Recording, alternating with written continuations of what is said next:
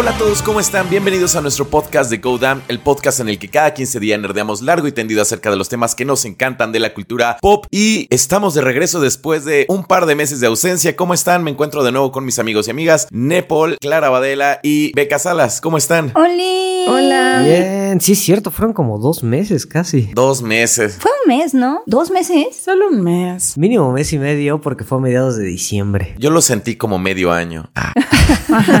los yo. Se sienten como 84 años. Han pasado 84 años. Ya ni nos vamos a acordar cómo se hace. Yo no me acordaba de cómo era el intro. Ya no me acordaba de cómo se llamaban. ¿Cómo empezábamos? ¿Decíamos algo de Snyder o eso ya fue temporada 1? No.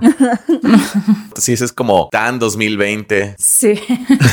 Como siempre hay códigos de tiempo en la descripción por si se quieren saltar algún tema. Así que vamos. Pero año nuevo, vida nueva. Y la verdad es que... Año nuevo, vida nueva. Temporada nueva. Ah, temporada nueva, tiene razón. Y la verdad es que empezó, pues empezó bastante intenso el año, ¿no? O sea, sí han pasado un montón de cositas. Terminó intenso y empezó intenso el año. Sí, o sea, porque pensamos que todo el drama de No Way Home iba a terminar ahí con el estreno de la película, que las expectativas de los fans iban a detenerse ahí, pero no, hay muchas cosas que están pasando y hay muchas cosas que pasaron. Por supuesto que no, porque, o sea, creo que esto era lo que quería Marvel, o sea, no morir. O sea, si hubieran estrenado la película y el hype se hubiera muerto ahí, no. Pero dieron para que todo el mundo soñara, fantaseara y especulara fuerte. Pero vámonos entonces por partes. Empecemos nuestra querida sección de noticias porque hay chismecito y hay chismecito bueno. Uh, vamos a volver de vacaciones directo al chismecito. Por supuesto, vivimos para el chismecito. Y aparte, está chido cuando hay chismecito que. O sea, está chido cuando se ponen de pechito las personas como Joss Whedon tratando de dar una entrevista supuestamente para limpiar su imagen y pues cayó todavía más. O sea, quedó todavía peor, ¿verdad? Porque dio una entrevista en donde le hicieron toda una semblanza larguísima y contestó a las acusaciones de Ray Fisher en el set de Justice League, a Gal Gadot y a todos, a todas, todas las denuncias de abuso laboral que ha tenido tanto en Buffy como en Angel como en Firefly. Tres series icónicas de él. Y que además sería importante mencionar que estas acusaciones llevan mínimo tres años y no se había pronunciado al respecto. Era, o sea, yo ya creí que el güey no iba a decir nada, dice voy a dejar pasar, que se olvide y ya en unos 10 años regreso y ya nadie se va a acordar, pero no. ¿Qué 10 años? O sea, siendo hombre como Johnny Depp ya podría regresar. Bueno, sí, como Luis y Kay, ¿no? Ajá. Ajá, porque aparte ya todavía el año pasado estrenaron una serie de él, The Nevers, en HBO Max, que ok, le quitaron como el crédito, pero de todas maneras pues él la hizo, él la terminó, él la creó. Sí, o sea, era de las series que él crea originales y se la quitaron. O sea, yo de verdad creí y dije ya, lo va a dejar morir, pero no, o sea, que hay veces que conviene quedarte callado, ¿no? Sí, Sí. yo la verdad es que dije, qué templanza la, la del tipo que llevan como tres años tirándole. Y dije, o sea, si hay algo que admirarle, pues es que, o sea, se quedó callado. Dije, la verdad, qué templanza, pero no, o sea, ya salió en su entrevista y qué entrevista, qué, qué declaraciones. No, pero además uno asumiría que si vas a salir a hablar y si ya estás listo para hablar después de tanto silencio, al menos estás preparado, ¿no? Lo pensaste. Lo pensaste. lo- Aunque sea que empiece así como en vista de las acusaciones que han manchado mi nombre durante los últimos años. Estás asociado por un abogado, algo así, ¿no? O sea. Ajá. No te esperas que salga algo como, ah, nada más, pues es que la Gal Gadot es extranjera y ni entiende inglés. Y es que sí está, o sea, sí está muy cañón que, o sea, está Gal Gadot diciendo, él amenazó con terminar mi carrera y él diciendo, no, lo que pasa es que yo sí medio hablo como que muy florido, ¿no? Como que sí uso mucho, sí. muchas cosas. Y pues ella es extranjera, no, su, no es el inglés su primer idioma, entonces pues se puede malentender. Y Gal Gadot llegó y le contestó al sitio y le dijo, no, sí entendí, entendí perfecto. Y es como, ¡pum! O sea, bofetadota. O sea, luego Joss Whedon dice, no, no, Ray Fisher es malo, es malo, es una persona mala. Malo en todos los sentidos de la palabra, dijo algo así, ¿no? Como Es, es malo, es, es muy malo. mal actor, mala persona, mal, como mal ser humano. O sea, sí se lanzó con todo contra Ray Fisher. Y Ray Fisher así de, ¿es todo, neta, después de dos años lo que se te ocurrió decir de mí? Así responde. La altura, la altura que manejó la cabeza en alto, así. Después de movimientos, hashtags, destituciones, renuncias forzadas. Que salió el Snyder Cut. y que salga este güey así como, no, pues es que la Gal Gadot es extranjera y el Ray Fisher, por la neta, es una mala persona, mala, mala. O sea, sí totalmente bizarro. De hecho, también dijo de todo el elenco, ¿no? Que es como el peor elenco con el que ha trabajado, que son muy groseros todos. O sea, no los mencionó como individualmente, así como Ben Affleck, Ezra Miller, Henry Cavill y todo, pero sí mencionó como a todo el elenco, que fue como el elenco más grosero con el que haya trabajado. No, o sea, de verdad sí deberían decirle esta frase de tiene derecho a guardar silencio. o el que calla otorga, algo así. Calladito te ves más bonito. Sí. A mí lo que más me molestó sí fue lo de Buffy y lo de Angel, la verdad. O sea, Charisma Carpenter diciendo, no, es que él me humillaba, me hacía sentir mal, me gritaba cuando estaba embarazada. Apenas tuve a mi hijo, me despidió. James Masterson, Spike, también decía, es que me gritaba horrible, vivía súper estresada en el set. Todo el mundo, o sea, incluso Sarah Michelle Gellar diciendo, sí, tal vez era un poco pesada el ambiente, jeje. O sea, todo el mundo. Y Joss Whedon lo único que dice es, X, somos chavos, éramos chavos, éramos muy niños. O sea, es que si yo no controlaba al set, los actores tan jóvenes, pues se, salían de control. Y es como, tú, tú tenías 30 y algo y los actores tenían veintitantos. O sea, tampoco era tanta la diferencia de edad como O para... sea, no tenías la edad que tienes ahora, no te hagas el... Ah, exacto. O sea, como para gritarles tan feo y, o sea, la verdad sí hay unas denuncias muy horribles de que eh, no le gustaba cómo escribía a alguien una parte del guion y la ponía en una presentación de PowerPoint para hacer como una clase de cómo no escribir guiones. O sea, eran... No, ah, o sea, Ay, no. qué horror. ¿En serio? Ajá, de ese tamaño son las denuncias. Esa es una denuncia de una escritora de Firefly. Y así como, quiero que todos vean lo estúpida que es esta persona. Miren, está aquí en la presentación de PowerPoint. Es muy estúpida esta persona. O sea, escribió esto. ¿Qué clase de persona estúpida escribe esto tan estúpido? Y la otra así como. Joss Whedon me insulta. Y él nada más diciendo, es que si no se me iban a salir los niños del huacal, pues oye, no puedo, uno tiene que guardar el control. O sea, no sé, ¿qué clase de gaslighting horrible trata de hacer Joss Whedon? No, no se disculpó, una disculpa no la dio. Exacto, o sea, llegar como al punto de que pasen tantos años, porque deja tú que, ok, las últimas tres años, este, escuchando y demás, pero que en todo ese tiempo empezaron a salir nuevas denuncias y que después de que 20 años, 30 años, el tipo diga, yo tengo razón y la verdad es que no me arrepiento de nada y lo volvería a hacer, es como, de, señor, por favor. A estas alturas la verdad es que no me sorprende nada, pero y, y ya había vivido mi duelo de, de pensar que pues algunas de las series que más me habían gustado y un par de películas que también son muy buenas fueran creadas por alguien tan bajo, pero todavía a estas alturas de pronto viene un poquito de decepción de darte cuenta que pues alguien que hizo cosas que te gustaban es muy corriente, boomer, así como de, de- de- o sea, de la parte crítica que dicen de no, pues es que cristalitos, pues así hay que, hay que enseñarles cómo escribir, humillarlos. Y aparte que se las daba como así como de, de feminista, de como bien progre, de súper buena persona y ver que es ese nivel de baja o de... De calaña. sí, Ajá, o sea... Sí.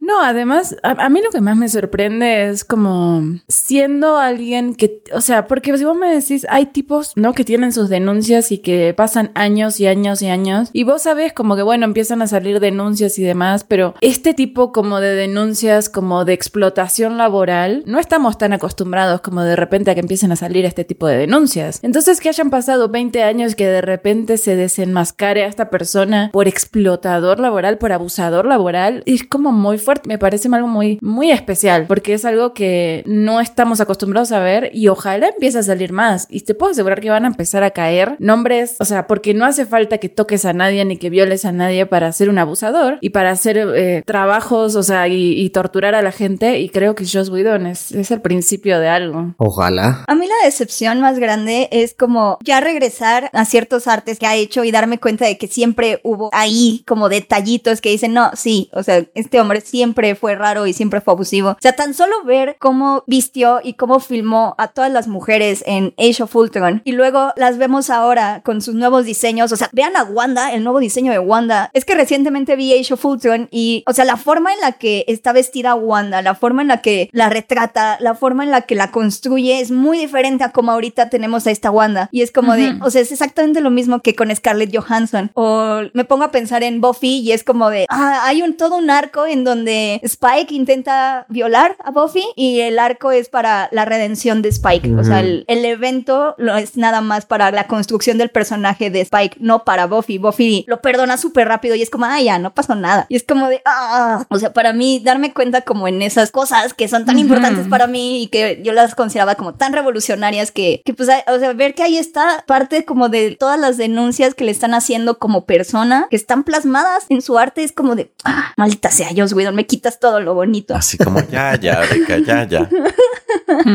Velo por el lado bueno. Al menos creo que sabemos que Zack Snyder es una buena persona. Hasta el momento. Ojo, hasta el momento. Hasta el momento. No, sí, sí, sí. No, admito, admito, admito que es un buen tipo. Es un buen tipo. O sea, sí, podremos decir lo que sea de sus películas, si nos gustan, si no nos gustan, pero al parecer todo indica que es una buena persona. Y todo mundo lo ama. Sí, solamente es como muy egocéntrico. Está bien, o sea, pero una cucharadita de humildad, señor, por favor. No, pero sí, todo el mundo quien trabaja, o sea, quienes trabajan con él, yo no he visto entrevistas donde digan como fue difícil o que sea un poquito animoso, así como de, ah, sí, cool. Ajá, sí, no. Sea, Como de, no, siempre estuvo súper metido, está súper comprometido con el detalle, me ayudó muchísimo. O sea, es muy sorprendente como hablan de Zack Snyder, sí es una diferencia abismal. Bueno, que también, o sea, si, si nos fuéramos como a las entrevistas de, de la película Avengers del 2012, a lo mejor también estos actores dirían, no, Josh Whedon, no, genial trabajar con él porque pues es lo que tienen que decir en ese momento, ¿no? ¿Quién sabe? Es raro porque justo de eso, o sea, ahora sí lo dicen mucho así con James Gunn y con Taika Waititi, pero con él nunca hubo así es- ese tipo de prensa de... ¿En serio? No, nunca. Pues, o sea, que yo recuerde, no. O sea, tendría que echarme un clavado, cosa que no haré. Pero sí, no, no recuerdo que hubiera casi como de ese tipo de entrevistas que ahora son mucho más comunes, eh, al menos en el MCU. Es que yo me acuerdo, por ejemplo, que como Joss Whedon todavía seguía siendo, al final de cuentas, un director como de nicho entre la comunidad geek, era más bien como, ah, vino a solucionar, ¿no? O sea, ya cuando llegó, Claro. cuando llegó en Avengers fue como de, ah, Sí, él entró después.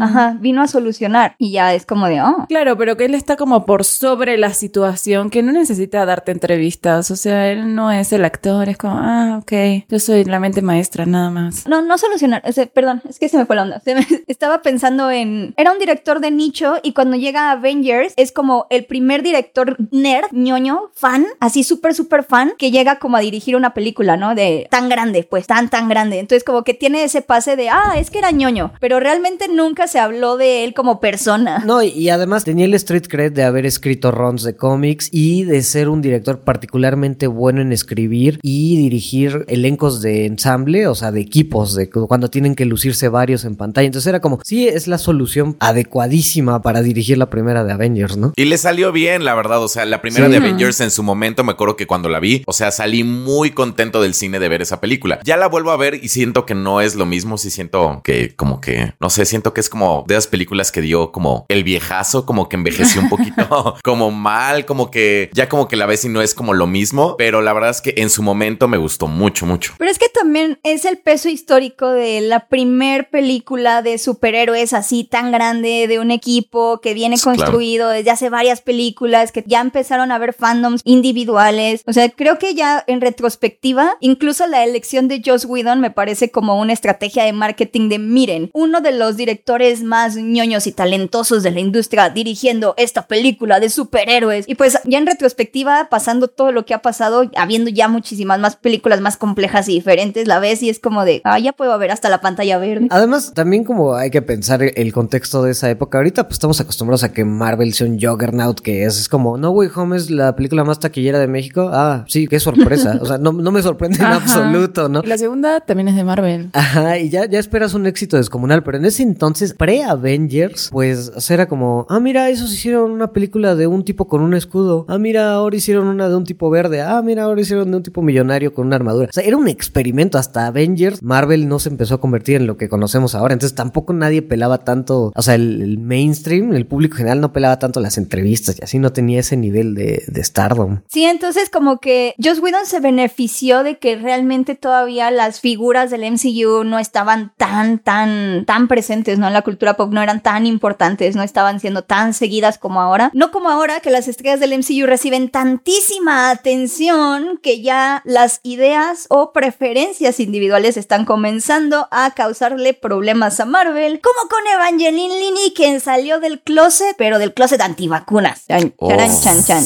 chan. Ay, Dios mío. Fíjate que ella sí no me sorprende, o sea, como que sí la veo. Ya lo había dicho antes. Sí, ya había dicho algo raro antes, sí. O sea, ya había dicho algo de que no estaba muy segura que había dentro de las vacunas, que qué pasaba, pero luego, luego como que le dijeron, a ver, cálmate. Ajá, Y borró su post de Instagram y no volvió a hablar. Entró, grabó bien Ant-Man and the Wasp. O sea, ya, ya terminó de grabar Ant-Man and the Wasp. Pero ahorita dijo, como saben qué, pues no estoy de acuerdo en que nos obliguen a vacunarnos. Quien se quiera vacunar, que se vacune. Yo soy pro-choice. Yo soy pro derecho a elegir en todos los aspectos. Y pues, cácatelas. Qué bonito te la quiere vender, ¿no? Yo soy pro-choice, yo soy pro-elección. Como diciendo, soy a favor del aborto, pero no a las vacunas. Como, a ver, a ver, a ver, a ver. ¿Cómo equipara eso, no? O sea, ¿cómo puede equiparar una situación de emergencia pública con una política de salud pública que está afectando desde hace años a un grupo vulnerado en la sociedad de Evangeline Línea maldición? O sea, Fíjate que hay, hay- hay todo un sector de, bueno, particularmente como de mujeres así que creen en la parte hippie y todo eso, que usan ese argumento. A mí me sorprendió mucho descubrir eso a principios de 2020, creo. Salió un documental en Netflix que de la pandemia justamente que se ve que armaron así súper rápido porque estaba Pues sí. bien feo. Además lo sacaron como dos meses después de que empezó la pandemia. Y había un sector así que decía eso, como que se trataba de vender a- entre la parte izquierda, como diciendo, es que aquí apoyamos el pro-choice, el pro-elección en todos los sentidos, y tratando de vender toda la onda de vacunas bajo esa mantra, como diciendo, tú Claro, tienes derecho de- a elegir todo de tu cuerpo y no, y ya de ahí metían. Claro, mi cuerpo es mío. y- Ajá, y dije, wow, qué problemático está eso. Y ahora que lo adopte algo como Evangeline Lilly, es como, "Ih". Está cañón. Porque, o sea, no puedes decirle que no a eso. O sea, al final de cuentas es como, pues sí. Pues sí, pero no, o sea, porque también no es, no es un asunto de tu salud personal, como de tu cuerpo nada más, sino que impacta en la salud de otras personas, ¿no? Entonces no es lo mismo que el aborto, ¿no? Que realmente ahí es como su cuerpo, su derecho está bien, pero aquí también es la salud de los demás, entonces si no, o sea, sí, pero no. Y aparte que esto viene de un intento de politizar y hacer políticas individuales, o sea, querer como equiparar decisiones individuales a temas de emergencia. No es solo que estés dañando la salud de otra persona, es que hay hechos comprobables que nos están diciendo que el virus es letal y también hay hechos comprobables que nos están diciendo que las vacunas, con todos y los pequeños problemas o con todos los pequeños efectos secundarios y tal, es mejor que estar sin la vacuna. O sea, estos movimientos lo que a mí me preocupa es que también vienen de un rechazo total a los hechos Ujú, Exacto. y un rechazo total a cómo se comparte la información en la ciencia. O sea, es un rechazo total a eso. Y de repente llega estas personas como Evangeline Lilly a querer reducir esa discusión a no, es que o es o somos pro choice o somos pro derecho a elegir para todo o para nada cuando esa como dice Go, no es exactamente lo mismo que estés amenazando la salud de otras personas a que una persona decida la mejor forma de llevar la salud de su cuerpo. O sea, es como ah, Y es que lo peligroso de esas frases que son tan contundentes como soy pro choice en todo, soy pro elegir todo, tu cuerpo es tuyo en todos los sentidos, o frases como el todas las vidas se importan, es como que son frases muy poderosas, marketineras muy poderosas que Parece que tienen sentido, ¿no? Ajá, y que dices, ti- tienes que decir sí, pero, y un video de 40 minutos de Beca Salas explicando el pero, ¿no? Entonces, como, güey, pues eso es difícil debatir eso cuando nada más llega una celebridad y te dice esa frase. Y saben a mí lo que más me da como, ah, no sé, como miedo, es que les voy a contar como una anécdota mía. Oh, story time, story time. Es que yo tuve un pánico COVID porque un familiar político se contagió, no tuvo síntomas el señor y vio la vida. O sea, vas sin cubrebocas el señor porque es un covidiota, es un covidiota, lo siento, si me está escuchando. Pero Que quede claro. contagia a su hijo, su hijo viene, nos visita y entonces es como, oh, su hijo solo tiene una dosis puesta, entonces le dio un poco fuerte y es como, maldita sea, o sea, vienes aquí a asustarme a mí, a contagiarme porque no se cuidan y aparte realmente no sabemos sabemos el estatus de vacunación de esta persona, bueno, de mi cuñado en este caso. Me, no me imagino ahora cómo está la situación en Hollywood de cuánta gente en el closet no estará vacunada. Yo apuesto a que Chris Pratt no está vacunado, por ejemplo. Así. Sí, por supuesto. sí, ese sí. Huele así como de lejos antivacunas Chris Pratt. Y fíjate que ya de ahí del caso de Marvel, además de Chris Pratt, ya no sé quién más se pudiera destapar. Shuri. Bueno, Shuri, Sí. y, o sea, nada más le faltó Eva- La tienen callada. Ajá. Nada más le faltó Evangeline Lilly poner un hashtag eh, Shuri mi capitana o algo así, ¿no? Sí, no sé, pero ya tienen que empezar a meter algún tipo de política a Disney porque si no les va a seguir este cayendo esto. La tienen, que es lo peor. Sí la tienen, pero es que creo que acaba más por un lado de responsabilidad como figura pública. Creo que no son conscientes estos actores como del poder que tienen, porque no solamente es como que sean una figura pública que tiene influencia sobre millones de personas, ok, va, sino que Marvel los llevó a tal punto que la gente los ve como figuras medio de autoridad. Entonces, claro, si esta mina sale a decir, o sea, mi cuerpo es mío y yo decido, entonces un montón de millones de personas van a decir, claro, ¿y por qué ella no va a saber si trabaja para Marvel y es tan buena? O sea, si no fuera tan buena y si no estuvieran todos de acuerdo con ella, no estaría trabajando en Marvel. Porque también Marvel se ha hecho de cierta imagen en la que controla y tiene mucho control sobre sus actrices, actores, tiene un discurso bien definido y se nota y se sabe, ¿no? O sea, y tienen al maestro Kevin Feige, que es la mente maestra de todo y es súper genio. Entonces, si él está aceptando a ella, como por qué yo no lo habría de hacerlo? Un simple fan. Y creo que eso es muy peligroso. O sea, creo que Marvel en el sentido de que no puede mantener las dos cosas. O mantiene su historia y su narrativa y su imagen, o mantiene a sus actrices y actores este, antivacunas. O sea, no pueden ser las dos cosas. Pues son mensajes contradictorios y es perjudicial para el mundo, pues. Pero es que también Marvel está como en jaque, ¿no? Porque ya tiene todo este universo compartido, ya tiene a estas personas que ya esterilizaron películas importantes que ya son parte del plan y de repente salen con estas situaciones y Marvel, no me imagino la crisis que se han de tener los ejecutivos porque es como, ¿cómo cambiamos a Evangeline Lilly? O sea, por eso yo siento que ya están diciendo, Mbako va a tener un rol más extendido en Wakanda Forever. O sea, sí le están tratando de dar la vuelta, principalmente porque ya también hay movimientos en el que están diciendo recast Black Panther. O sea, ya se hizo de hecho famoso el hashtag recast Black Panther de gente que dice, bueno, ya, o sea, que regrese Black Panther, que regrese el personaje de T'Challa aunque sea con otro actor. Claro, ahí te puedes deshacer también de Shuri y puedes tener mucha solución. O sea, pero es un poco difícil porque, ok, está to- pasando todo eso, pero hay un plan que ya, o sea, ya están siguiendo. Y ahorita hablamos de No Way Home, pero, o sea, la pandemia sí les está afectando sus planes, sí les está afectando la manera en la que están contando las historias. Sí. Yo ahorita me imagino a Kevin Feige como el meme del perrito en llamas. Ah, sí, this is fine. Algo saldrá.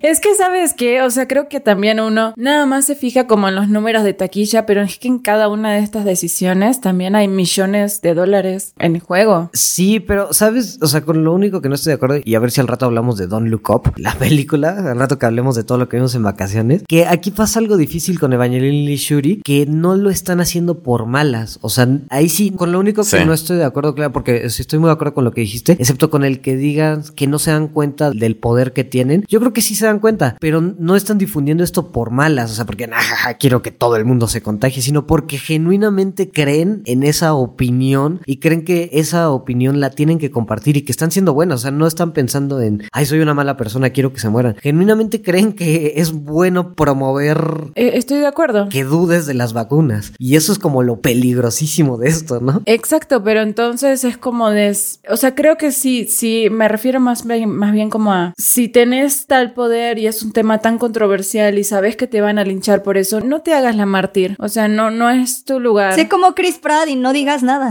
Así como Chris Pratt y déjalo pasar. Júzgalos en silencio como Chris Pratt. Juzga a los gays en silencio como Chris Pratt. Exacto.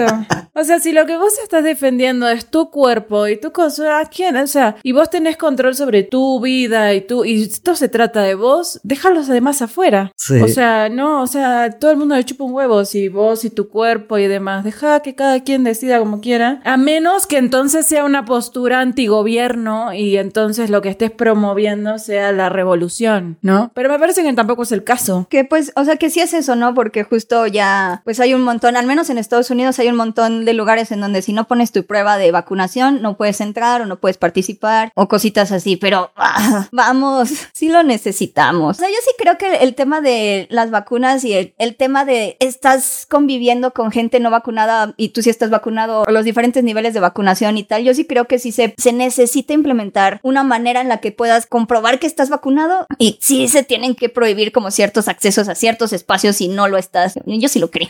Es que siento que es la única manera de hacer que la gente vaya y se vacune. El FOMO, básicamente. El FOMO. El FOMO.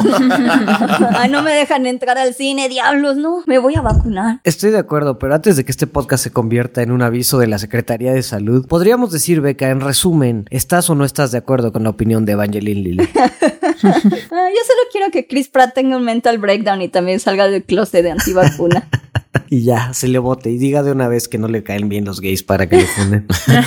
Pero al que no andan funando, al contrario, al que anda con todo es Spider-Man No Way Home, porque ya es de las películas más taquilleras en la historia de México, de Hollywood. ¿Se esperaban esto? Vamos a hablar de eso. Eso está en 2021, Beca. Ya sé.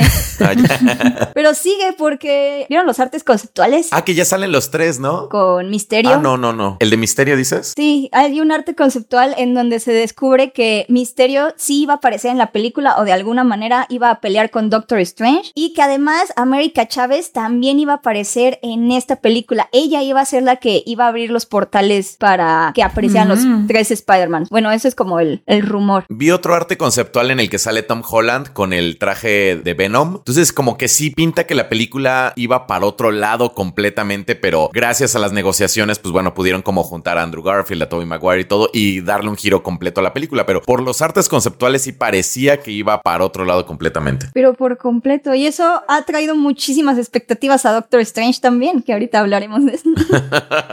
Justo eso iba a mencionar porque, o sea, todo eso es conceptual y pues al principio de una película se arrojan 10.000 ideas a, a la mesa y se quedan tres. Entonces, mucho de eso sí podrían reciclar porque ya vimos que se están tomando seis semanas extras para cambiar la película de Multiverse of Madness que se estrena ya en unos meses y eso significa que metieron porque además había muchos rumores de que Sony quería que hubiera más cameos de crossover de universos diferentes de personajes, digo, no Sony Marvel, en esta película porque por la respuesta que tuvo No Way Home donde además la mayor parte de la lana se la lleva Sony, pues ellas quieren tener una película así de rompemadres y por eso eh, luego luego empezaron a salir rumores de pues, los mutantes y que se juntaran Patrick Stewart con James McAvoy y entraran al universo y otras versiones de personajes de acá. Sí los tenemos escritos. Go, que lea, que lea las ideas. Go, lenos todo lo que quieren los fans. Sí, o sea, es que me mandaron como una captura de pantalla que vi, bueno, que alguien vio como en, en los grupos, así como de Facebook, que estaban compartiendo y eran como las expectativas. Es como, miren, se filtró como los créditos de la película de Doctor Strange. Este, no sabemos si son reales o no, pero bueno, este, soñar no cuesta nada. Porque sí hay que hacer la mención que, o sea, que todo lo que dijimos hasta ahora es que se sabe, el rumor es que quieren hacer este tipo de cameos como el que pasó en No Way Home, en Multiverse of Madness. Pero ya eso dejó que los fans se deschavetaran y pusieran cualquier tipo Claro. de teorías. Y esta es más o menos la expectativa. Ajá. Y yo estoy muy enojada, estoy muy enojada con algo, estoy muy enojada con un detalle. Tengo opiniones muy fuertes sobre parte de su cast. A ver, No los voy a leer todos, voy a brincarme como los, bueno, los graciosos. Ajá. No, este, voy a brincarme los que ya sabemos que van a salir, ¿no? Así como Doctor Strange, Wong, así, ¿no? Sí, sí, sí. O sea, por ejemplo, está Daredevil de Ben Affleck, Hyperion con Henry Cavill, Reed Richards, Sue Storm, Johnny Storm, Logan, Wolverine, X-23, Jean Grey, Magneto, Profesor Javier de Patrick Stewart, Profesor Javier de James McAvoy, Mystique, Emma Frost, Bestia, Tormenta, Júbilo. Ah, me sentí como Bestia, Tormenta, Titania. ¿Se acuerdan? Sí, sí.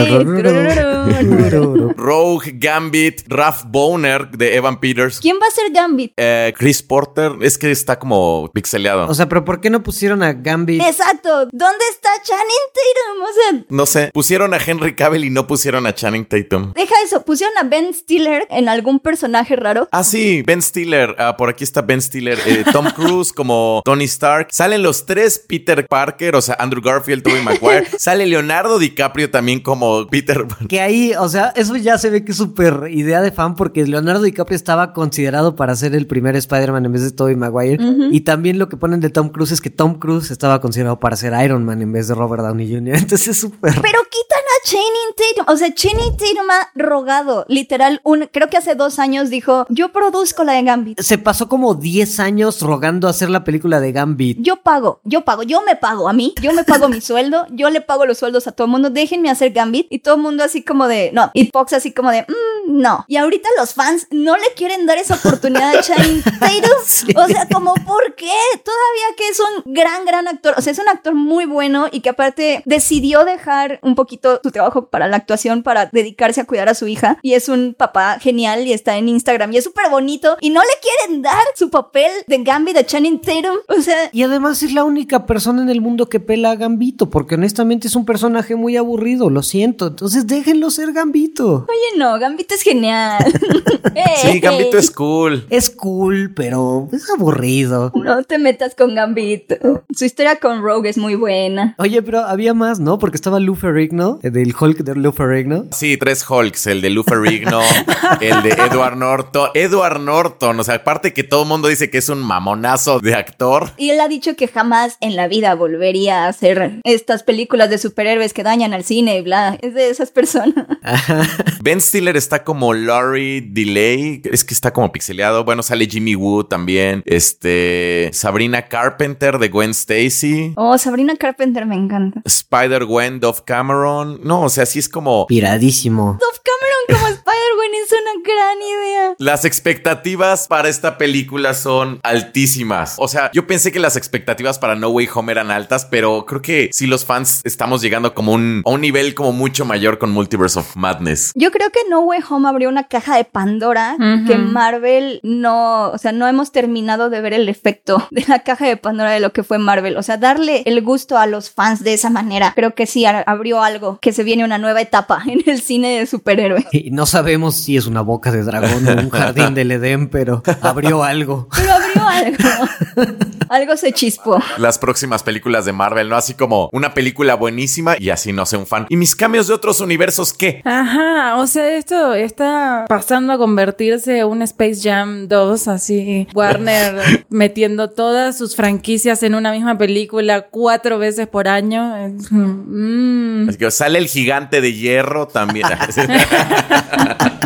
Y ya, o sea, ya se está volviendo como los memes, como vi un meme de, de que en Cobra Kai iba a abrirse un portal y iba a salir el Karate Kid del hijo de Will Smith. Ah, sí. O bueno, obviamente son mame, ¿no? Pero ya no sé, con Hollywood no se sabe. No sé, a, a ver si no se piran y de verdad empezamos a ver cosas así. Pero oigan, ¿les late que ya empezamos a hablar de lo que vimos en vacaciones? Sí, porque hablaste Va, de va. Cobra Kai. Sí, de Va. Cobra Kai, ahorita por eso me acordé. Yo creo que pues vamos a hablar de muchísimos temas así como en, en popurrí. Y si vamos con algún spoiler fuerte, lo decimos, ¿no? Sí, no todos hemos visto lo mismo, ¿no? Entonces, Sí, no elegimos tema. sí, si coincidimos podemos hablarlo, pero este va a estar variadito, pero va a haber muchas recomendaciones. Popurrí me gusta más. Ah, y yo les tengo una dinámica que no les comenté antes para ver qué dicen al final. No, cálmate, Drusco, no. Digan todos una anécdota. Yo no te acepto las dinámicas. A mí no, no, a Oye, mí no critiques a Drusco. no, no es crítica, no es crítica. Esto no estaba aprobado en la escaleta. Ni modo. Pero bueno, yo, o sea, me preparo y, o sea, no, esto me genera ansiedad, yo no puedo. Es muy fácil. Solamente al final del podcast quiero que digan su joya de serie y de película del 2021. Así, la que más les gustó de todo y, y justifican su respuesta. Tiene que ser una película y una serie. O sea, me hubieras dicho antes, me preparaba. No, ah, Ese es el punto. Tengo la mente en blanco, no sé. Sí, no, yo también tengo la mente en blanco. Tienen el resto del podcast para pensarlo. Va. Lo peor de todo es que voy a decir una estupidez que se me ocurra primero y después me voy a arrepentir y voy a estar en Instagram. ¿Saben qué? Me arrepentí. La mejor serie es tal. Qué estafa. Sí, seguro. Ay, pero bueno, Go va a decir que la Liga de la Justicia de Zack Snyder. Fíjate, no me acordaba de esa. Ah, Es que salieron tantas cosas. Es que no se puede con ustedes, che. A ver, ¿quieren que lea todo lo que salió en 2021? Es que aparte el tiempo en pandemia es rarísimo. O sea, como que yo siento que la Liga de la Justicia sucedió como hace como dos años. No sé, como que lo siento súper lejano. Sí, ¿No fue hace cañón. dos años? No, fue en marzo del año pasado, ¿verdad? Sí. Fue 2021. Podría leer nada más para acordarnos los títulos de nuestros podcasts, así tal cual. Ok. No Way Home, Hawkeye, Superman and Lois, Tic Tic Boom, Encanto, Ghostbusters, Eternals, Maya y los Tres, Trabajo Incógnito, Dune, Star Wars Vision, Venom, What If, Harley Quinn, Shang-Chi, Oh. In the Heights. Harley Quinn fue el año pasado. Sí. Ah, no, no, la temporada No, no, dos. no. La serie. temporada dos. Es que fue cuando llegó HBO Max. Oh, Dios. Sí, y la temporada 2 además. Evangelion, Free Guy, Ah, Evangelion. The Suicide Squad, Space Jam. Yo creo que Space Jam va a ser mi joya. Fear Street, Loki. Porque por todos los cameos, ¿no? Ajá, sí, por todos los cameos. Black Widow, Loki, Sweet Tooth, Luca, Cruella, El baile de los 41, Jupiter's Legacy, Jupiter's Legacy. Ah, sí, serie del año. sí. The Bad Batch, Army of the Dead, Invincible, La familia Mitchell, uh, Walton and the Winter Soldier, Godzilla vs. Kong. No manches, salió un buen de cosas. Diablos, yo tenía unas ideas ya bien, bien pensadas según yo y ahora que me lo recuerdas es como de, ah, neta. Ah, es que también. El Snyder Cut, WandaVision, Raya y el último dragón. Y creo que estas son controversias. Ah, la tercera temporada de Cobra Kai. Y ya. Trácatela. Guau. Para que le piensen. Wow, sí, sí, sí. Uf, uf, uf, uf. Sí que pasaron un montón de cosas. Y yo nada más viendo Cobra Kai en mis vacaciones. La temporada 4. Así que ahí está. Ahora sí podemos hablar de Cobra Kai, temporada 4. Bueno, ¿la vieron? Ahora voy a estar pensando en lo otro, Nepal, ya. Sí, ya. Deja que tu subconsciente decida. Así es, eso funciona. Yo nada más vi siete capítulos de Cobra Kai, no la he terminado porque la estoy viendo con un tío y no hemos conseguido. Está graciosa, ¿no? A mí, me, a mí la verdad me sigue gustando. A mí Me también. gusta. Sí, Yo sí me la aventé así como entre el primer día y el segundo, o sea, la vi como en día y medio, pero sí era como el plan familiar, o sea, como que sí teníamos el plan de que cuando salga Cobra Kai, porque aparte era como, salió que como el 25 de diciembre, una cosa así, O sea, era como nos vamos a quedar como en la casa a comer pizza y a ver todos los capítulos de Cobra Kai. Entonces era el plan, nos divertimos, creo que es como un poco más como de lo mismo, pero sigue estando divertida. Es que es una novela ya de karate, pero sea, ya no sé qué más espera. Ajá, pero ustedes creen que, o sea, al final se pone como bien, porque yo vi nada más creo que cinco capítulos, o sea, creo que la mitad, tal cual, y como que todavía no ha pasado nada, o sea, según yo. Es que ¿sabes cuál es el problema? Que se toman demasiado en serio un torneo karateca juvenil. O sea, Es por el alma del valle. Ajá, sí, donde hay, o sea, delitos. O sea, tenemos un güey trillonario que literal vive en la casa que si juntáramos nuestros cuatro sueños de la vida no llegaríamos a juntar esa casa. Y ese güey decide ir a, regresar. pasar tiempo a meterse en peleas de un pueblo chiquito por un torneo de karate. Y lo peor es que él mismo lo dice así, ¿no? De, oye, creo que yo abusé físicamente de niños y eso no estaba bien. O sea, el güey había Ah, crecido. Y después dice como, "Mm, no, recuerdos de la guerra, ni modo, abusar otra vez de niños. O sea, Sí. es como...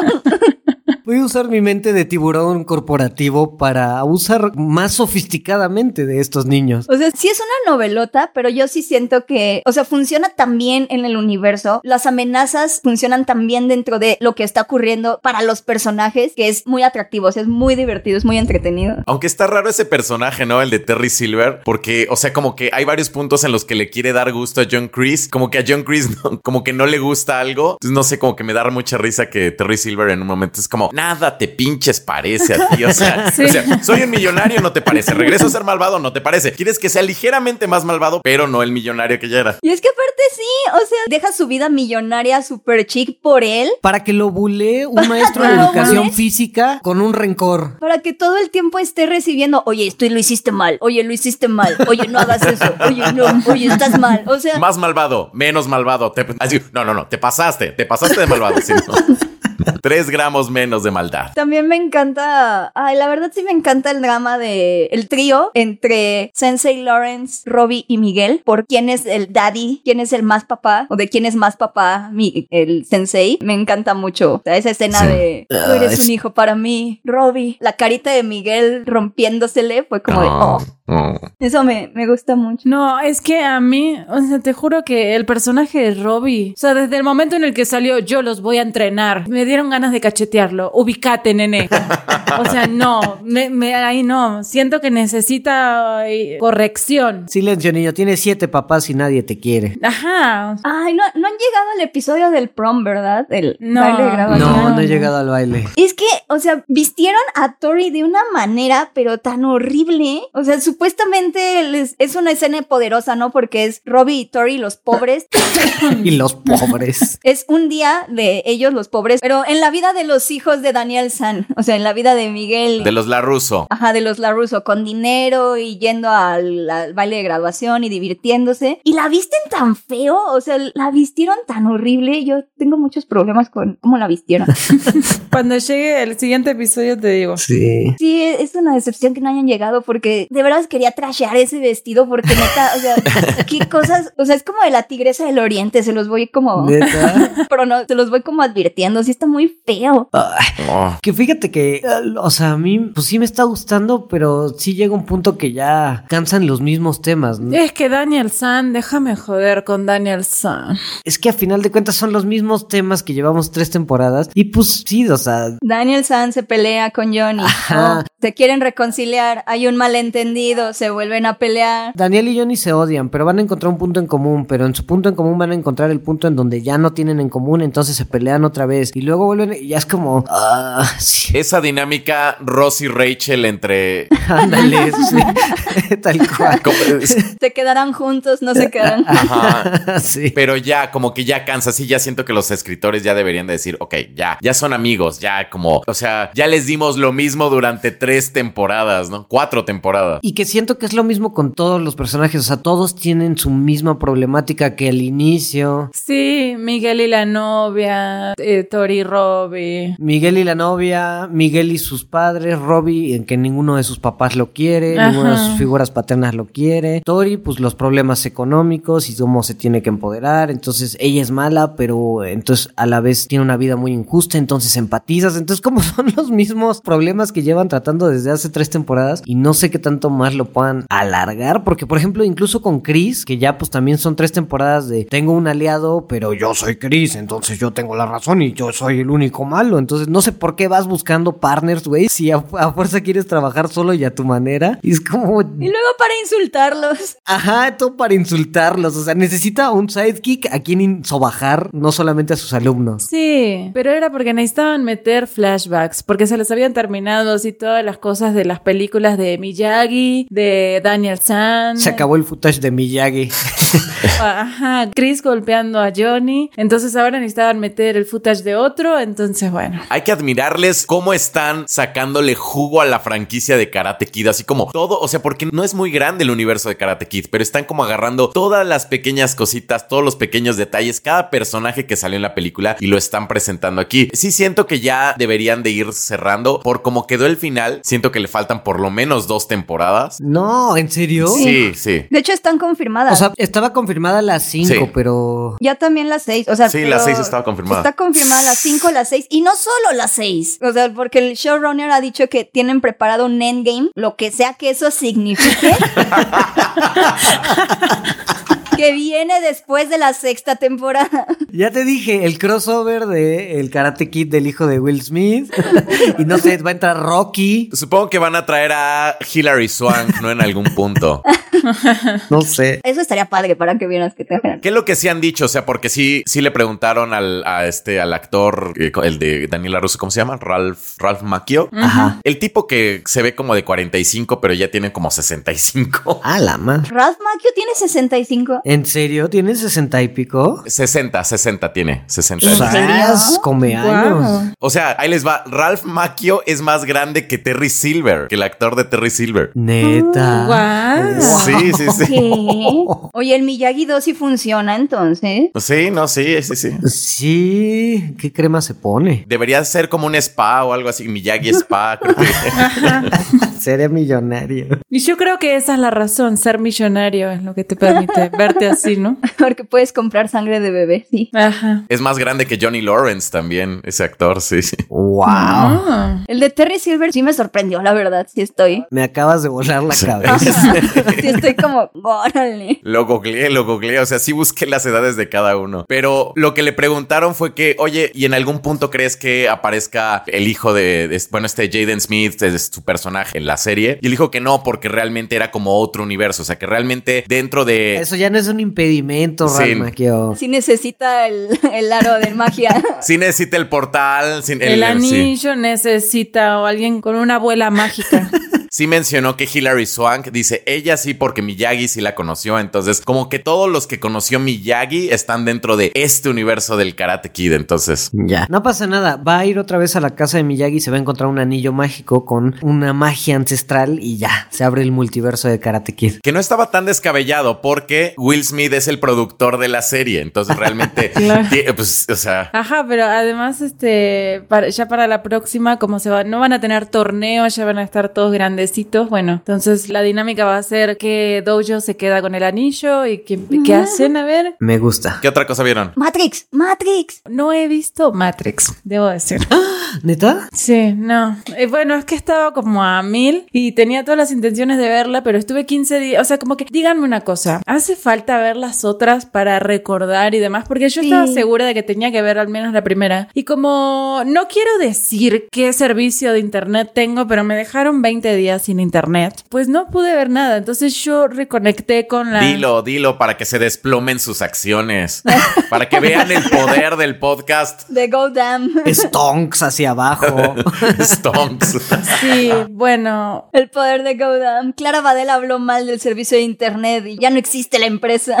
si logramos que se hiciera el Snyder Cut. Ajá, exacto, exacto. Si logramos eso, ¿cómo no? Me, me van a... Bueno, pero ya me lo pusieron, entonces ya no tiene ningún caso. Ya, además ya reporté a todo el mundo. O sea, la verdad es que me puse en modo señora y así le quiero mandar un reporte a esto y me pasas con tu supervisor. ¿Dónde está el gerente?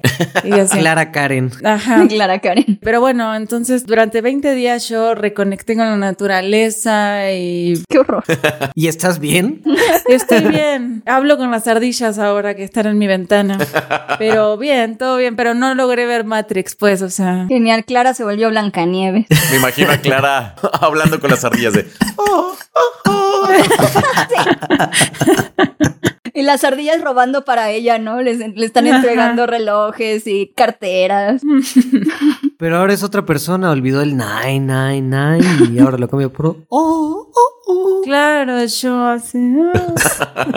Esa es la nueva personalidad de Clara en 2022, Blancanieves. Clara Nieves. Clara Nieves, sí, Clara Nieves. Esperamos el fan art. A menos que se me cruce algo como Jupiter's Legacy, que me así me despierte la ira. Pues estoy bien, estoy tranquila, estoy muy zen. Pues mira, no hace falta, o sea, te recuerdan todo de la 1, o sea, hasta encuentran manera de poner footage de la 1.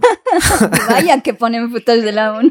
Creo que es mi mayor problema con la película, pero este, pues no, no, o sea, sí, creo que ayudaría para acordarte de algunos personajes y no El estar final, particularmente el final de la 3, creo que sí es importante, o sea, saber dónde se queda, o sea, en qué punto se queda Neo y en qué punto se queda Trinity ese. O sea, es que conceptualmente como que sí necesitas como todo. No, o sea, si las has visto, más o menos entiendes, pero para que no te pase lo de, ay, ¿qué había pasado con Morfeo? ¿Qué había pasado con Morfeo? ¿Qué había pasado con Morfeo? Y que estés 10 minutos pensando en eso. ¿Qué había pasado con Morfeo? No sé. Pero Go tiene razón. El final, lo de Sion también. Algunos cambios que tienen con las máquinas. Sí, o sea, la niña esta que sale en la 2, o sea, Sí. creo que sí es importante que veas las tres películas. Mm, Sí pasé yo un rato así como, ay, ¿qué había pasado con esta? ¿Qué había pasado con esta? Porque yo no las reví antes de, de ver. Bueno, yo debo confesar que solo vi dos tercios de Matrix 4, que no necesariamente porque la película estuviera mala, sino porque ese día tenía mucho sueño, me dormí en el último tercio y no he tenido tiempo de verla otra vez. Pero ya está en HBO Max, ¿no? Ya está en HBO la- Max, ah, entonces me las voy a tirar todas así. Sí, Sí. yo la verdad, a mí como fan de Matrix sí me gustó. O sea, entiendo todo el backlash que ha tenido las críticas y entiendo por qué a la gente no, no conectó. O sea, ya después, incluso como que Gaby Mesa sacó una teoría así hace unos días que dice que Lana Wachowski hizo todo adrede. O sea, arruinó el personaje del agente Smith, arruinó el personaje de Morpheus, que son como las críticas principales que ha recibido su película, pero para que Warner no pueda volver a tocar la franquicia. Y es como de, oh, por eso fue tan meta y por eso está tan mezclada con cosas y es, por eso está tan rara. Entonces, como que eso me gusta y creo que eso hace que me guste más la película, así como Lana Wachowski rebelde. Ajá, como un statement antisistema. Sí siento que es muy para fans, o sea, sí siento que puede ser como muy de nicho, como para gente que le guste mucho como la onda de Matrix. Sola no la puedes ver, sí es un Sí. Matrix 4, o sea, no Sí. puedes ver Matrix 4 sin haber visto una, 2 y 3, eso sí, sin duda. Y eso pues también no sé si le limita un poco el nicho, porque si bien Matrix fue un fenómeno, Yo creo que sí. o sea, porque sí fue un fenómeno cañón. Sí creo que tienes que ver la 2 y la 3 y no, la 2 y la 3 no tuvieron el mismo impacto que Matrix 1. O sea, como sí siento que casi todo el mundo ha visto Matrix 1, Es que es muy buena. Es una joya. pero no,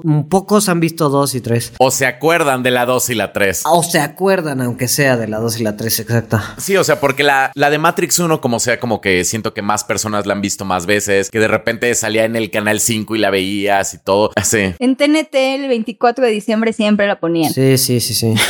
Y la 2 y la 3 no tanto. Entonces, o sea, por ejemplo, yo sí me acuerdo que había visto Matrix 1 varias veces, pero la 2 y la 3 solamente las vi en el cine y la verdad es que ya no me acordaba de nada. Sí las volví a ver para entender la película y entonces creo que mi experiencia al ver Matrix 4 mejoró considerablemente porque si no, o sea, sí tengo como varios conocidos que, ah, pues voy a ver Matrix 4, ¿no? Este, pero no, o sea, no tenían ni idea de qué pasaba en la 2 y la 3 y sí se perdieron. Entonces, también eso hace que la gente diga, bueno, es que yo me aburrí, me la pasé mal y, y pues obviamente no la recomiendan, sí. Y es que aparte siento que las escenas para lo que necesitas el contexto de la 2 y la 3, al final tampoco es tan sorprendente y tampoco está tan, tan bien hecho dentro de la película, porque es como de, ah, sí, llegan a la nueva ciudad de Sion y hay como una nueva civilización, hay una nueva forma de reestructurar, hay incluso una nueva forma de relacionarse con las máquinas y es como de, ok, Lana, ¿te estás metiendo con el Solar Punk? Ah, no, no se está metiendo con el Solar Punk, no está haciendo absolutamente nada, ya pasó, ya otra vez con Neo y Trinity. Entonces sí es como, sí se siente raro, es como... de, Sí, no sé, o sea, bueno, yo voy a dar mi opinión de los dos tercios que vi, no sé si sea irresponsable, casi inmoral, pero a mí sí me gusta mucho la trilogía, o sea, he visto Matrix 1, 2 y 3 mínimo unas cuatro veces, sí me gustan. No soy de meterme en el lore y a mega analizarla porque la 2 y 3 son raras, son, son raras, o sea, Sí. me parece que la 1 es, sí es un mega super acierto y la 2 y 3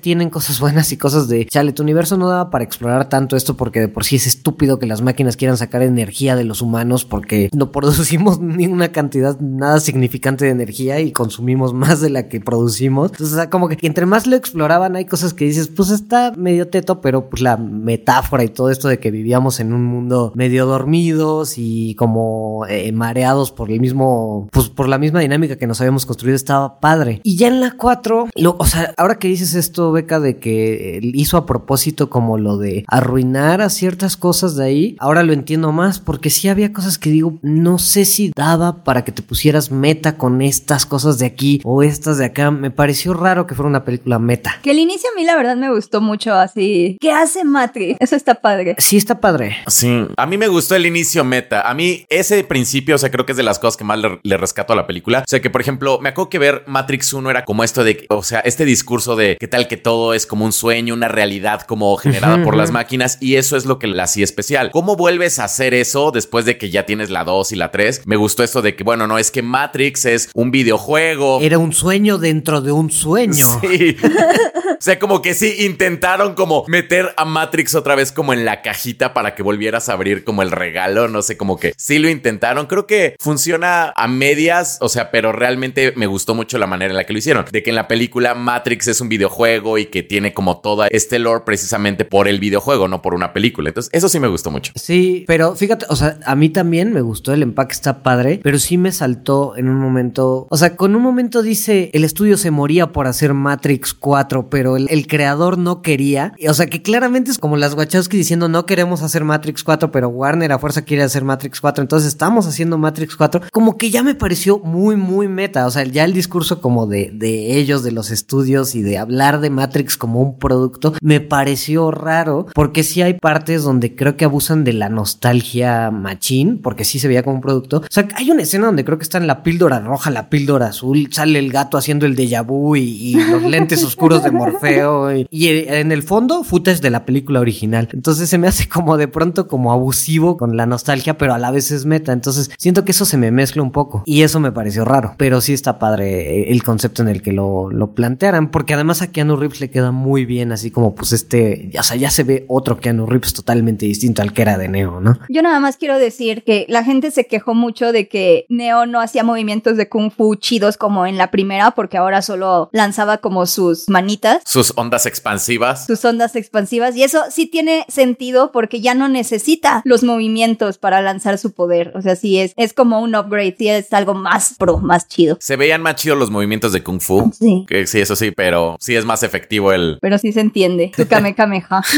Justo es así como sentí que necesitaba como un nombre así, un nombre japonés para así como Shinra Tensei, no sé. Shinra Karanusen. Sí, eso está cool. Sí. ¿Saben qué? Disfruté muchísimo ver a los actores de Sense8 otra vez. Ah, sí. Ver a varios de los Sense8 creo que es de las cosas que más disfruté de Matrix, así como Ah, ver. ¿En serio aparecen? Ah. Sí, sí, aparecen varios. No aparecen todos. El alemán sale, ese lo vi, lo sale varias veces. Sale el alemán, sale el policía. Erendira Ibarra. Ah, Erendi Barra sí se Sí. nota, es, es una de las del crew de fan de Trinity, ¿no? El policía, el, ¿cómo se llama? Eh, no me acuerdo del, del nombre del personaje en Sense8, pero el que es policía, como el protagonista, pues, como el, El, el protagonista blanco. el protagonista blanco, sí. No sé dónde sale, en dónde sale en Matrix. Es parte del crew de la, de la tripulación de. ¿A poco? Sí, de Vox. Ajá. Ah, de hecho, no sale vi. bastante. sale más que el alemán. En serio, yo reconocía al alemán. luego, Sí. luego. Eh, sale este Vox, el que es como el, el amigo hacker de, ah, de, de Nomi. Sale Ajá. él. Hay una escena post créditos en la que sale. Los esta- otros siete. Confuse. Sale la, la pareja de Nomi. No me acuerdo cómo Ah, se llama. ¿Amanita? Amanita, Amani- sí. Amanita. Amanita, sí. Sale ella. am, y creo que ya. Pero sí está como chido ver como los cambios de los Sensei ahí. Ah, qué chido. Me gustó a mí la escena post créditos toda troll, la verdad. Yo no, no la vi. A mí sí me gustó A mí también. la escena post créditos toda troll. Ahora sí, ¿qué otra cosa vieron en las vacaciones? Quiero preguntarles, ¿vieron el libro de Boba Fett? No. No, no, lo No. empezó a ver. No, siguiente pregunta. E- El podcast geek no vio el libro de Boba Fett y sabía que la respuesta de todos iba a ser que no. Dice que está medio mala, ¿no? He escuchado como reseñas que está medio malona. Que está aburrida. No, yo he escuchado que está medio mala o malísima, eso es lo que he escuchado. No, yo he escuchado que está aburrida, pero también que cabe aclarar que acá ninguno es fan de Star Wars. La verdad que ah, recién que mencionabas Visions, creo que vimos dos. No, no, sí la vimos completa. No, Vision sí la vimos completa, Sí, sí. sí, la vimos completa. Ah, no, Visions sí. ¿Cuál fue la que no? La de la niña. The Bad Batch. Bad Batch. Bad Batch vimos tres capítulos. de Bad Batch vimos solo tres capítulos y era como, sí, tiene futuro, pero... Eh. Pero es que estaba bien aburrida, ¿no es cierto? Bad Batch no tenía futuro. No, no tenía futuro. No, bueno, sí, no. Tal vez por el paso, por el tono, no sé. Me acuerdo que en diciembre me dijo Go, me mandó un mensaje, qué bueno que vamos a tener vacaciones, así no voy a tener que ver Boba Fett. Así me mandó. Justo lo que iba a decir ahorita es eso, así como, la verdad lo que más gusto me dio de las vacaciones fue que qué bueno que no voy a tener que ver Boba Fett porque no estamos haciendo el podcast ahorita, entonces Sí, la verdad. O sea, ni siquiera por los memes que han aparecido ahora que de Mandalorian y así me dan como ganas. O sea, y creo, el otro día me dijeron algo que tiene como mucho sentido y es que el Star Wars lo quieren hacer como un nuevo MCU, pero en las series. Y es como de, ah, o sea, se me hizo mucho sentido porque ahora ya viene la aparición de, de Mandalorian. De Mandalorian está conectado con Boba Fett y también va a estar Ashoka. Ya hubo un cameo de Luke Skywalker en una escena post créditos, o bueno, semi post créditos. O sea, es como de, ah, mira, o sea, ah, lo entiendo ahora y está muy aburrido. Pero, ¿sabes qué es lo que está mal? O bueno, no sé, o sea, digo, tampoco lo puedo juzgar si no la vi, pero, o sea, por las reseñas que leí, lo que he visto es que es como tibia, que el protagonista, pues como que no sabe si es antihéroe, héroe o un güey nada más, como que no define su tono. Pues es que era Boba Fett, o sea, ¿de, de qué vivía Boba Fett? De su traje y ya. Ajá, es que sí, tal cual. Lo raro es como que la nueva serie, Mandalorian, la que está agarrando un culto mucho, o sea, cañón, que el cameo de Boba Fett fue como muy sonado y muy esperado en esa serie. Como que ahora en la serie de Boba Fett tengan que meter a Mandalorian y ese sea como el gran hype, como el cameo del nuevo personaje en vez de que sea al revés. O sea, no sé, como que están agarrando cosas que no tiene punch. Bueno, pudieron haber metido a Luke Skywalker y... o Otra sea, vez, ¿no? Otra vez, no, ya, a, la- a- a la mierda. Ajá. Oye, Mark Hamill, ¿quieres otros dos millones? sí, ¿por qué no? Está bien. no sé, está raro. Yo la verdad no quiero verla. Yo tampoco. Más bien, yo definitivamente no la voy a ver. Yo creo que voy a ver el primero. O sea, quizá yo vea el, el pedacito del Mandalorian para tener como contexto para la siguiente temporada de Mandalorian, pero... Pero creo que es todo un episodio, ¿eh? Donde sale. Oh, diablo. Sí. O sea, pero es después de los eventos de la última temporada de Mandalorian esto. Pues entiendo que sí, ¿no? Porque justo la serie la anunciaron cuando salió Boba Fett en The Mandalorian. Ok, ok. En la verdadera escena post créditos de el final de temporada de, de Mandalorian, es cierto. Sí. Hasta tienen dos escenas post créditos con un cameo. Rejuvenecimiento CGI. Chan, chan, chan, chan. Pues que les vaya bien con su universo. Hablemos de algo que sí vimos. Sí. Suerte, no, no discriminamos fans de Star Wars, pero Duren. Dure. Sí. Duren. Duren. sí.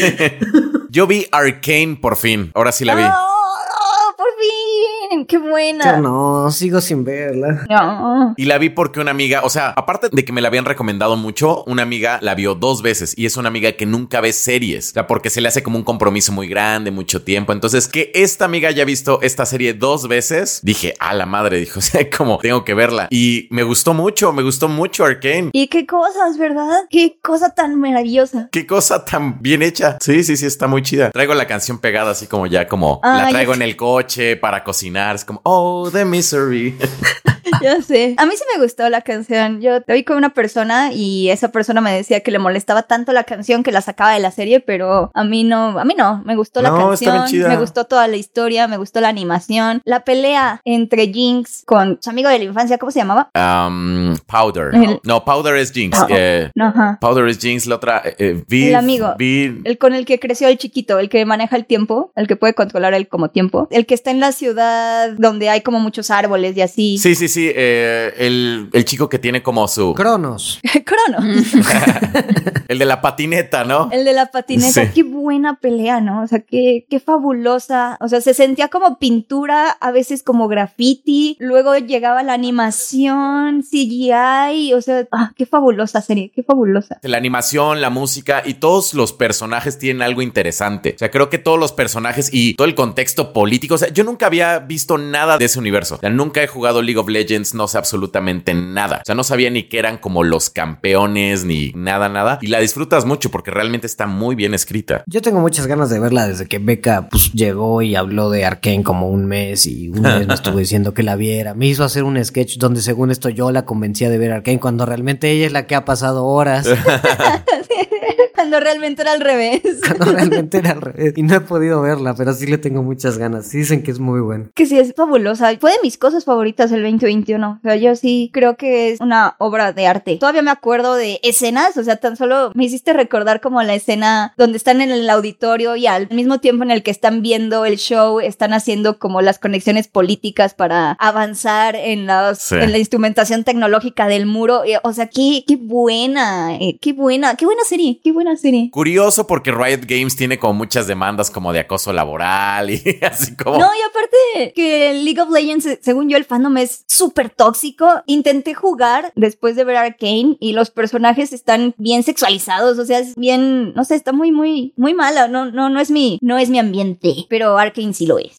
Sí, es, está como muy raro porque justamente son personajes femeninos como fuertes, bien desarrollados y todo, pero la empresa tiene como un montón de demandas como de, pues sí, como de acoso y Chale. sí, así como salarios injustos. Dicen que es el juego más tóxico que hay porque yo, o sea, empecé a, jugar un, un MOBA que es eh, Pokémon Unite. Nunca en mi vida había jugado un MOBA. Y se viene un buen de comunidad de League. Y hijo de su madre, sí. O sea, normalmente la comunidad de Pokémon pues es súper teta como yo, ¿no? O sea, es como, pues, nos gusta Pokémon, no mames. y, y llega una toxicidad nivel League of Legends y yo es así de wow, wow, wow. Sí, así como están jugando, me los imagino, no sé, como tomándose su algo así. Sí, Pikachu, ataque rápido. y llega una comunidad así, ¿qué pedo eres idiota? ¿Qué? Y yo, "Wow, wow, wow, güey. Tápate Señor, las orejas, Pikachu, no escuches. Tápate las orejas, Pikachu. Entonces sí. Ay, tápate las orejas, Pikachu. Es Pokémon, aquí no me tendrían que bullear, es mi espacio seguro. Me imaginé como todo, o sea. Todo el contexto. Ay, bueno, hablemos de otra cosa que sí hemos visto. Sí, ¿qué más han visto? Este, ¿vieron Don't Look Up? Sí. Sí. No. No. No. ¿Te gustaría a ti mucho, Clara? Don't Look Up. Eh, No lo dudo, no lo dudo. Fíjate que cuando me pusieron internet, lo primero que dije fue, voy a mirar esto. Después de dejar de hablar ardilla. Ajá. Adiós, ardilla. No. Invitó a las ardillas a su sofá nuevo. Pero como que dije, ya pasó, o sea, tampoco, no sé, como, y además como que me dio la impresión, a mí, ustedes me dirán si estoy equivocada, de que es algo muy gringo. Y a mí, yo no sé, no me encantan las cosas excesivamente gringas. No tanto, eso se extrapola todo lo que habla, Sí. creo que se puede extrapolar acá. O sea, sí trae una onda de super más media de, de gringos y de la cómo se maneja la política gringa, pero pues creo que es disfrutable. No se me hace tan, tan gringo como, no sé, Falcon and the Winter Soldier. Mm. A mí sí se me hace un poco la película, o sea, incluso en algunas ideas como quiere mostrar Adam McKay, o sea, porque Adam McKay ya dijo que todo es como una metáfora al cambio climático y que quiere que lo veamos así, ¿no? Y que lo leamos como su postura política al respecto con lo que está pasando el cambio climático. Entonces, ahí sí ya la siento como muy del liberal de centro izquierda de, oh, sí, sí, sí, sí, es que la gente estúpida, esos granjeros que votan por los republicanos son todos los culpables. Y es como de, no es tan sencillo Adam McKay, pero, Sí. pero sí está muy buena, sí está muy buena la película. A mí sí me hizo reír. Está divertida. Sí, está divertida. Pero sí siento algo similar a lo de Beck. O sea, se nota como que Adam McKay le escribió como, con- como- o sea, se nota que trae como ese tema como muy atravesado que, que lo frustra, como a lo mejor como lidiar como con todas estas personas que pues sí, o sea, como considera estúpidas y escribió como el guion así como, y con este chiste van a saber lo que pienso exactamente de cada uno de ellos. Entonces cuando la ves, como que la ves como con cierto morbo, porque tú también, o sea, por ejemplo, cuando te peleas, no sé, como con algún antivacunas en Facebook o así, es como, sí, a huevos, son estúpidos, así como, y esta película me está diciendo que yo tengo razón y que ellos son estúpidos, entonces como que la ves con ese cierto como dolo, ¿no? Así, entonces como que sí te da como una sensación rara, pero sí siento que en ocasiones se le pasa la mano. Sí, no, no es tan sutil. O sea, sí, como dice Beca, no es tan sencillo, no es como ellos son los malos, nosotros somos los buenos, Sí. no es, no es tan sencillo, sí. Sin duda tiene eso. Pero sí tiene bromas muy, muy buenas. Sí, a mí me gusta mucho el humor y el pacing. Hasta me gusta este estilo de edición donde de pronto están hablando y los corta a la mitad y salta otra escena. Mucha gente le molestó. A mí me daba muchísima risa cuando hacían eso. Sí, porque usualmente están diciendo tonterías, o sea, Ajá, nada más es una plática y pum, otra escena. siempre cortaba a Orleans o cortaba a Jeff Bezos, o bueno, al que hace de Jeff Bezos, o sea, siempre cortaba gente así. Sí, Eh, o sea, y para que más o menos sepas contexto, Clara, pues es eh, está pasando algo en el mundo que es obvio. Viene un meteorito que va a destruir la Tierra. Mm. Viene un meteorito que va a destruir la Tierra, pero simplemente la gente pues no le pone atención al, al tema por agendas políticas, porque los medios deciden transformar X información en esto, porque los empresarios le quieren sacar dinero a esto y esto, y es El gobierno corrupto, republicano. Ajá, la crítica es como también muy obvia, es como también a, a los medios y como cosas como lo de las vacunas, por más que haya decenas y decenas de años y estudios y el 99.99999% de la comunidad científica esté de acuerdo que las vacunas no hacen daño, la gente va a creer lo que quiera si el medio X te dice esta cosa y te cambian la mente por una narrativa. Creo que eso está padre. Sí, no es una crítica tan a fondo porque también es una comedia, pero me gusta que sí lo pongan en un, pues como en un formato digerible, que cualquiera puede entender esta crítica, puede reírse, puede saber un poco qué puede estar haciendo mal en cuanto a sus propios sesgos. Y eso, eso me gusta, además de que está muy cagada. Porque yo sí he visto varios grupos de divulgación que sí han usado la película mucho para poner sus frentes, ¿no? De, ah, qué bueno que salió esta peli para yo que soy una colectiva que peleó por el cambio climático, voy a hablar de esto, yo voy a hablar de las vacunas. Y ya sé como que sí les ha ayudado para poner el ejemplo de, miren, de lo que el Don't Look Up quiere decir es esto y está pasando con este tema en la ciencia y con este tema y con este tema. Sí, y la verdad es que sí está muy cañón que se haya hecho, o sea, se haya creado y pensado antes de la pandemia, antes de que pasara todo. Sí, porque ahorita se lo puedes Sí. poner con lo de las vacunas perfectamente. Pero ¿sabes qué me sorprendió? He visto en Facebook a personas antivacunas usando la película diciendo, Ahí en esa película dice que nosotros tenemos la razón. Y yo es como, No, "Güey, ma. no, no puede ser. Y Adam McKay dándose un tiro, ¿no? A la Sí. Sí. Pegándose con su laptop en la cara, así como. Haciendo una nueva película sobre eso. Además es que es graciosa. Sí, me, a mí me hizo reír mucho. Y el final a mí la verdad me gustó mucho. O sea, me gustó mucho también un poquito el personaje de Timothy Chalamet. O sea, porque me, me identifiqué mucho con él. O sea, es que sí me gusta como la figura de este mono que es un tipo súper desesperanzado que ya no cree en, o sea, que aparentemente no cree en nada y es un bueno para nada y pues se la vive robando en Walmart y bebiendo alcohol afuera de Walmart. O sea, el alcohol robado que, que agarró de Walmart lo- se lo toma afuera. Y es una de las personas que más convicciones tiene y que incluso hace como la paz con su fe y dice como, sí, sí, yo soy evangelista porque me encontré mi propio camino a Dios. O sea, eso me gustó mucho porque Sí. se hacen como un contraste con Jonah Hill muy gracioso, que es este dude súper, súper exitoso, ¿no? Que salió de las mejores y más prestigiosas escuelas y universidades y lo único que puede decir es como un minuto de silencio por las casas que vamos a perder, Las cosas materiales. los relojes. Hemos hecho cosas muy bonitas. O sea, me parece una comedia muy, muy fina, Sí. muy bonita. También el rol de la presidenta es, es- a mí me encanta sea, ese, ese personaje es un personajazazo y cómo pues cómo están los caprichos de, del Jeff Bezos este de esa peli. No o sea tienes unas cosas muy buenas en el humor está buenísimo. Ah, sabes de Timothy Chalamet me dio muchísima ternura cuando al final de la peli dice he estado pensando y dices que qué le va a decir Puedo ser vulnerable en su coche. sí quiero pasar más tiempo contigo y quiero ser vulnerable contigo algo así. Y ella así de sí, vamos. A mí me encantó el de señor, puedo ser vulnerable en su coche. y DiCaprio sí adelante Sí, sí puede. Eso me gustó mucho. Vela, Clara, vela, vela. Sí, vela, vela, te va a gustar. Sí, la voy a, la voy a ver, la voy a ver. Y la broma del general de por qué nos cobró el agua y los snacks. Ah, esa sí, muy buena. ¿Qué otra cosa vieron en vacaciones? Peacemaker. Peacemaker, esa sí la vi, esa sí la vi. ¡Uh! Llevo dos episodios. ¿Dos? A Esa, sí, llevo dos episodios. Ajá, Los ahora estás del otro lado. Cómo se dan vuelta las cosas. Sí, así como vamos a hacerle spoiler a Beca para que vea qué se siente. Qué sabroso se siente esto. Es- Así como creo que nunca en la historia del podcast había pasado que nosotros hayamos visto algo y que Beca no es como, ¡Ah! Sí. no manches. Es que ahorita estoy viendo, estoy muy metida con JoJo's Bizarre Adventure porque no la puedo terminar. Entonces. como siete temporadas, ¿no? No, es que hay una que son como 10 episodios y la segunda son como 65 o algo así. Sí, está horrible eso. O sea, es como la primera temporada eran 22 episodios. Ajá. O sea, voy como en la tercera parte, pero es como... Es que sí, la primera y segunda parte son 22 episodios de las dos. Entonces dices, ah, bueno, ¿cuántas partes son? ¿Seis? Ah, sí me la chuto. Son 60 episodios en total, ¿no? Tranquilo. Y la tercera ya es de 48. Y la cuarta ta- es de 50. y la quinta es de otros 50. Y ya la sexta vuelve a ser de 12, pero es nada más la primera parte. Entonces es como, no. Ajá.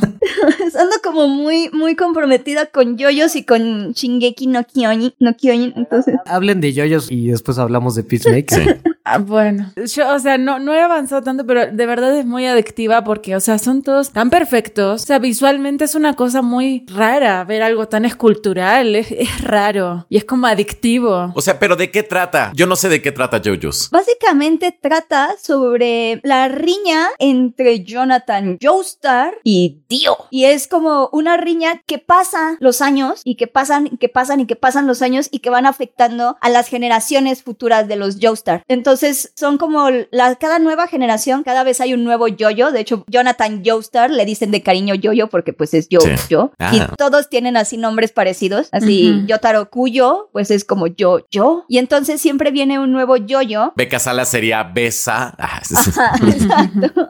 No sería una buena yoya. Pero ya siempre llegan ellos porque siempre hay como una amenaza que está relacionada con Dio, quién sabe cómo, y ellos lo tienen que detener. Ya es como un shonen cualquiera, ¿no? Cada episodio es una pelea diferente, cada vez se vuelven más fuertes, se pelean con el mero mero petatero, lo vencen y así. El mero, mero petato.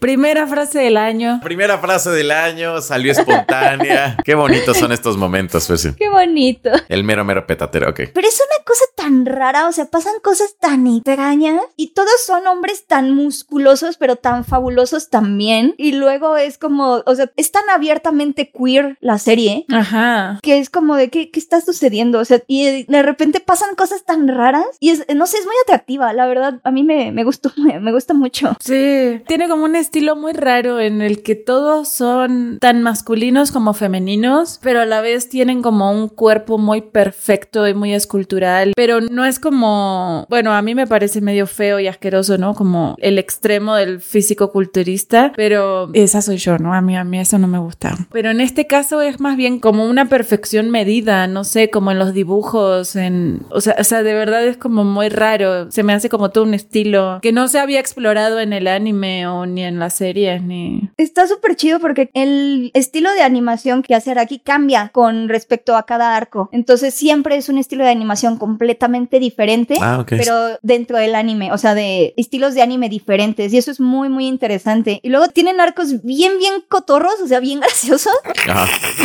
Cotorros. No, bro. ¿Con quién has estado pasando tiempo, Beca? No sé, ¿Conmigo?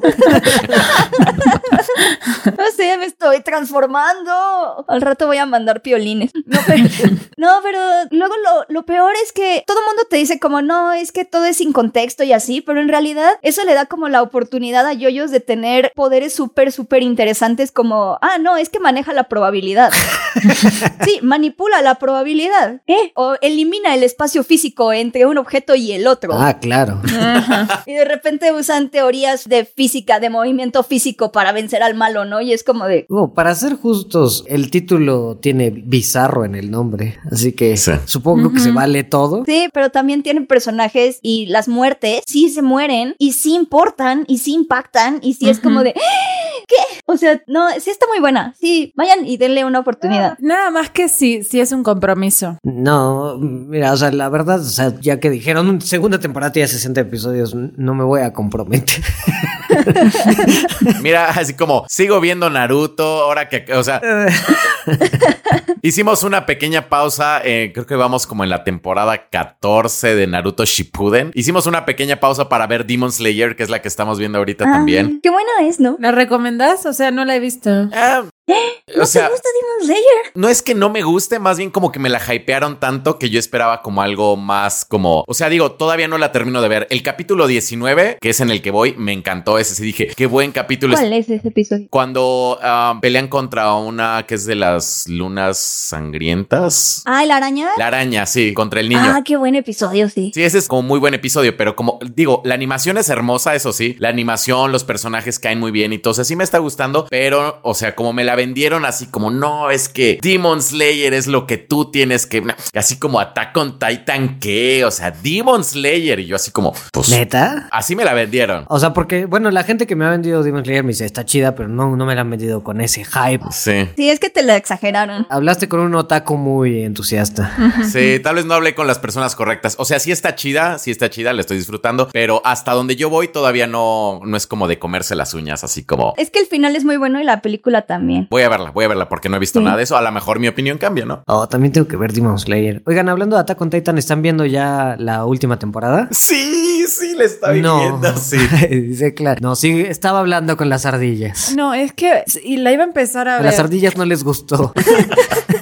No, era mi prioridad. Pero después dije, a mí me parece que con esto no me va el formato de, de semanal. A mí también me pasa lo mismo. Porque, o sea, creo que la última temporada no la disfruté tanto cuando la vi semanal y todas las primeras cuando me las vi de corrido sí. Entonces dije, me voy a esperar. Aunque sí he estado tratando como de no meterme a redes ni nada porque me estaban, o sea, llegué a leer comentarios de que está haciendo el Game of Thrones del anime. Entonces no sé. ¿Qué? O sea, cae así. ¿Es en serie? Así, así lo llegué a leer. Bueno, si hay ahorita como gente peleándose, porque ni MBD, creo que ya también el episodio pasado es de los mejores calificados. El episodio pasado se me hizo una joya, así una... El, ¿El 3? 3 es una chulada. No, no lo, no lo comenten porque no lo he visto. No, no, no, visto. no voy a decir absolutamente nada. sí. Es de los mejores calificados, pero estaba ya al nivel de Ozymandias del episodio de Breaking Bad. Y entonces como que todo el mundo empezó a decir, es que Shingeki no Kyojin está al nivel de Breaking Breaking Bad y los fans de Breaking Bad fue como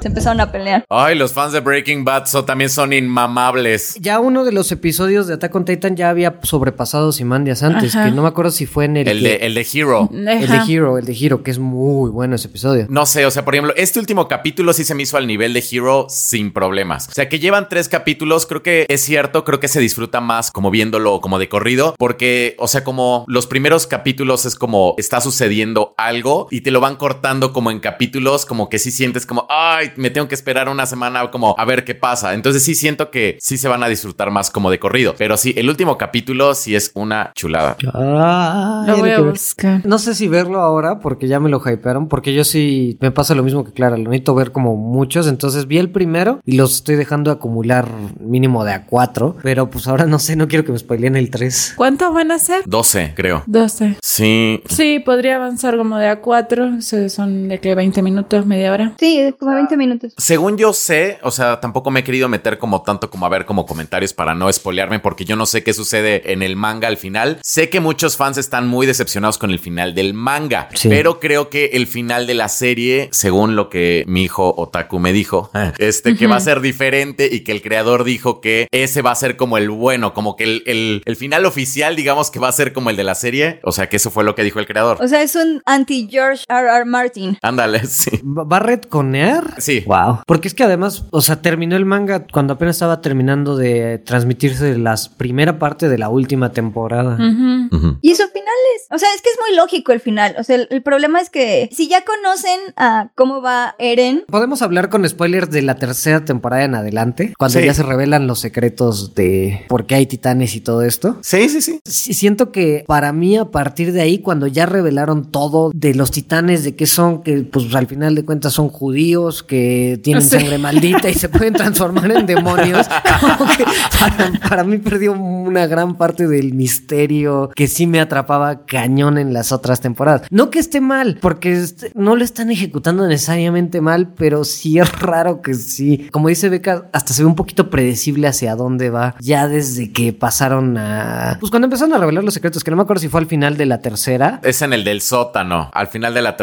A partir de ahí, cuando vas descubriendo más y pues básicamente Marley es Alemania, pero también es, tiene cosas de Occidente conquistador y de Europa, entonces eh, ya no sé si me gustó que se fuera por ese rumbo, pero pues eso ya es de gusto personal, ¿no? No depende también un poco cómo la ejecuten. A mí sí me gusta mucho como esta onda política que hicieron como en la cuarta temporada. O sea, porque realmente no te ponen como a los marleyanos como completamente malvados ni a los eldianos. O sea, como que te ponen como el pedo es complicado. como, Sí. como en todos los conflictos, como básicamente es eso. El pedo es muy complicado. Entonces, eso sí me gusta, ¿no? Que incluso los que tú considerabas que son héroes o protagonistas, pues ves que hacen cosas que dices, güey, como esto que hiciste, así como no está cool. Entonces, a mí sí me gusta como este nuevo rumbo que tomó, pero también me gusta, o sea, sí entiendo que, pues dices, es que también me gustaba como el misterio de los titanes. Sí, es eso. Pero también está chido que no lo alargaron tanto, así como un punto en el que ya no es como, o sea, ya el misterio ya no se, no sé, ya no se conservaba, ¿no? No, y está bien que no lo haya revelado tipo en el último capítulo y sí que sí le está dando ese contexto y matices y complejidad, porque pues sí, pues, sí, si esa era la resolución de su historia, está chido que la trate bien. Y no te digo que no me gusta cómo se desarrolla, pero pues sí, sí pierde ese 30% que era Attack on Titan, que era el misterio de qué pex con estos güeyes gigantes, ¿no? yo siento que el problema es dónde encaja Eren Jäger en esto. Porque, o sea, siento que lo han estado manejando de una manera muy interesante sobre cómo, o sea, no sabes si es un héroe héroe o si hay algo más debajo de él y ya con todos los conflictos de intereses que hay. Y al final es como de, ah, sí, o sea, tiene una resolución solo como, ah, claro, o sea, así vas a terminar. Y es como de, ah, bueno,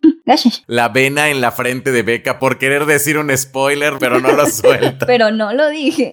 Lo agradezco mucho. ¿La canción les gustó? No sé si ya la han escuchado de la... No, no, no, no. Después de la joya que es la de la, la última temporada, Ah, sí. esta que son Screamos, no, no me gusta. No la escuché. Yo estoy obsesionada con Mónica Naranjo tocando eh, los animes de, de Attack on Titan. ¿En serio? Sí, ¿Existe eso? sí, los pusieron en internet. Oh, wow. Ahorita se los paso. Son una joya, pero una gran, gran joya. Yo para mí fue como uno de los puntos como que más esperaba de la nueva temporada, como ver cuál es el opening, porque si me clavo como... Es buenísimo su opening. Buenísimo. A mí me gustó mucho. El que más me ha gustado es el de... Ay, no sé si el de la primera temporada o el de la cuarta. Tarararán, tan, tan, tan, taranan. Sí. Sí, o el primero o el penúltimo, pues. Ajá. El penúltimo es una joyaza. Sí. La ardilla hace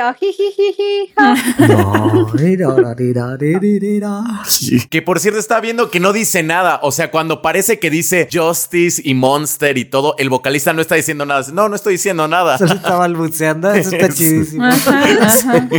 No, la última es una joya y esta última a mí no me gustó. La, o sea, la de Screamos y que suena como AFI. No. Bueno, perdón, a mí sí me gustó por eso, precisamente. Con la penúltima me pasó eso, que no me enganchó hasta como el tercer episodio o cuarto, en el que ya me di cuenta que me gustaba porque estaba obsesionada. Entonces no lo sé. Era como que yo al principio decía, no sé si me gusta, no estoy segura. Y de repente, así, buscándola en Spotify, dije, creo que sí me gusta. Sí. A mí sí me gustó, así, por lo que dijo Nepal, tal cual me gustó. Bueno, eso se lo robé a Go. Él me hizo pensar en eso. Me dijo, la última suena como AFI y luego tiene Screamos. Y cuando la vi, yo la vi después que él y dije, sí, es AFI. Es AFI. Es que tiene como esa partecita, ¿no? La parte If I lose it all, I lose it all. Sí, es como- No, no, no, sí, es cierto. Pues estoy muy emocionado con el opening también y estoy muy emocionado con... O sea, sí son domingos de Attack on Titan aquí en la casa. Ah, pues yo ya ahora voy a ver el 2 y el 3 porque ya me lo hypearon y de ahí decidiré si la sigo viendo semanal o no. Espérate al, al próximo y ya los ves todos estos como Sí, pues ya sale mañana. mañana, sí.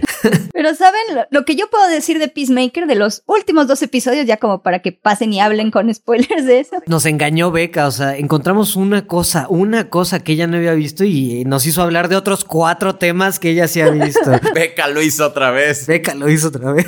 Todavía que ordeno el podcast, digo, si ya vamos a hablar de anime, ya cerramos la sección anime, regresamos a la sección de series que continúan y no han terminado. Sí, sí, ese es nuestra, nuestro segue. sí.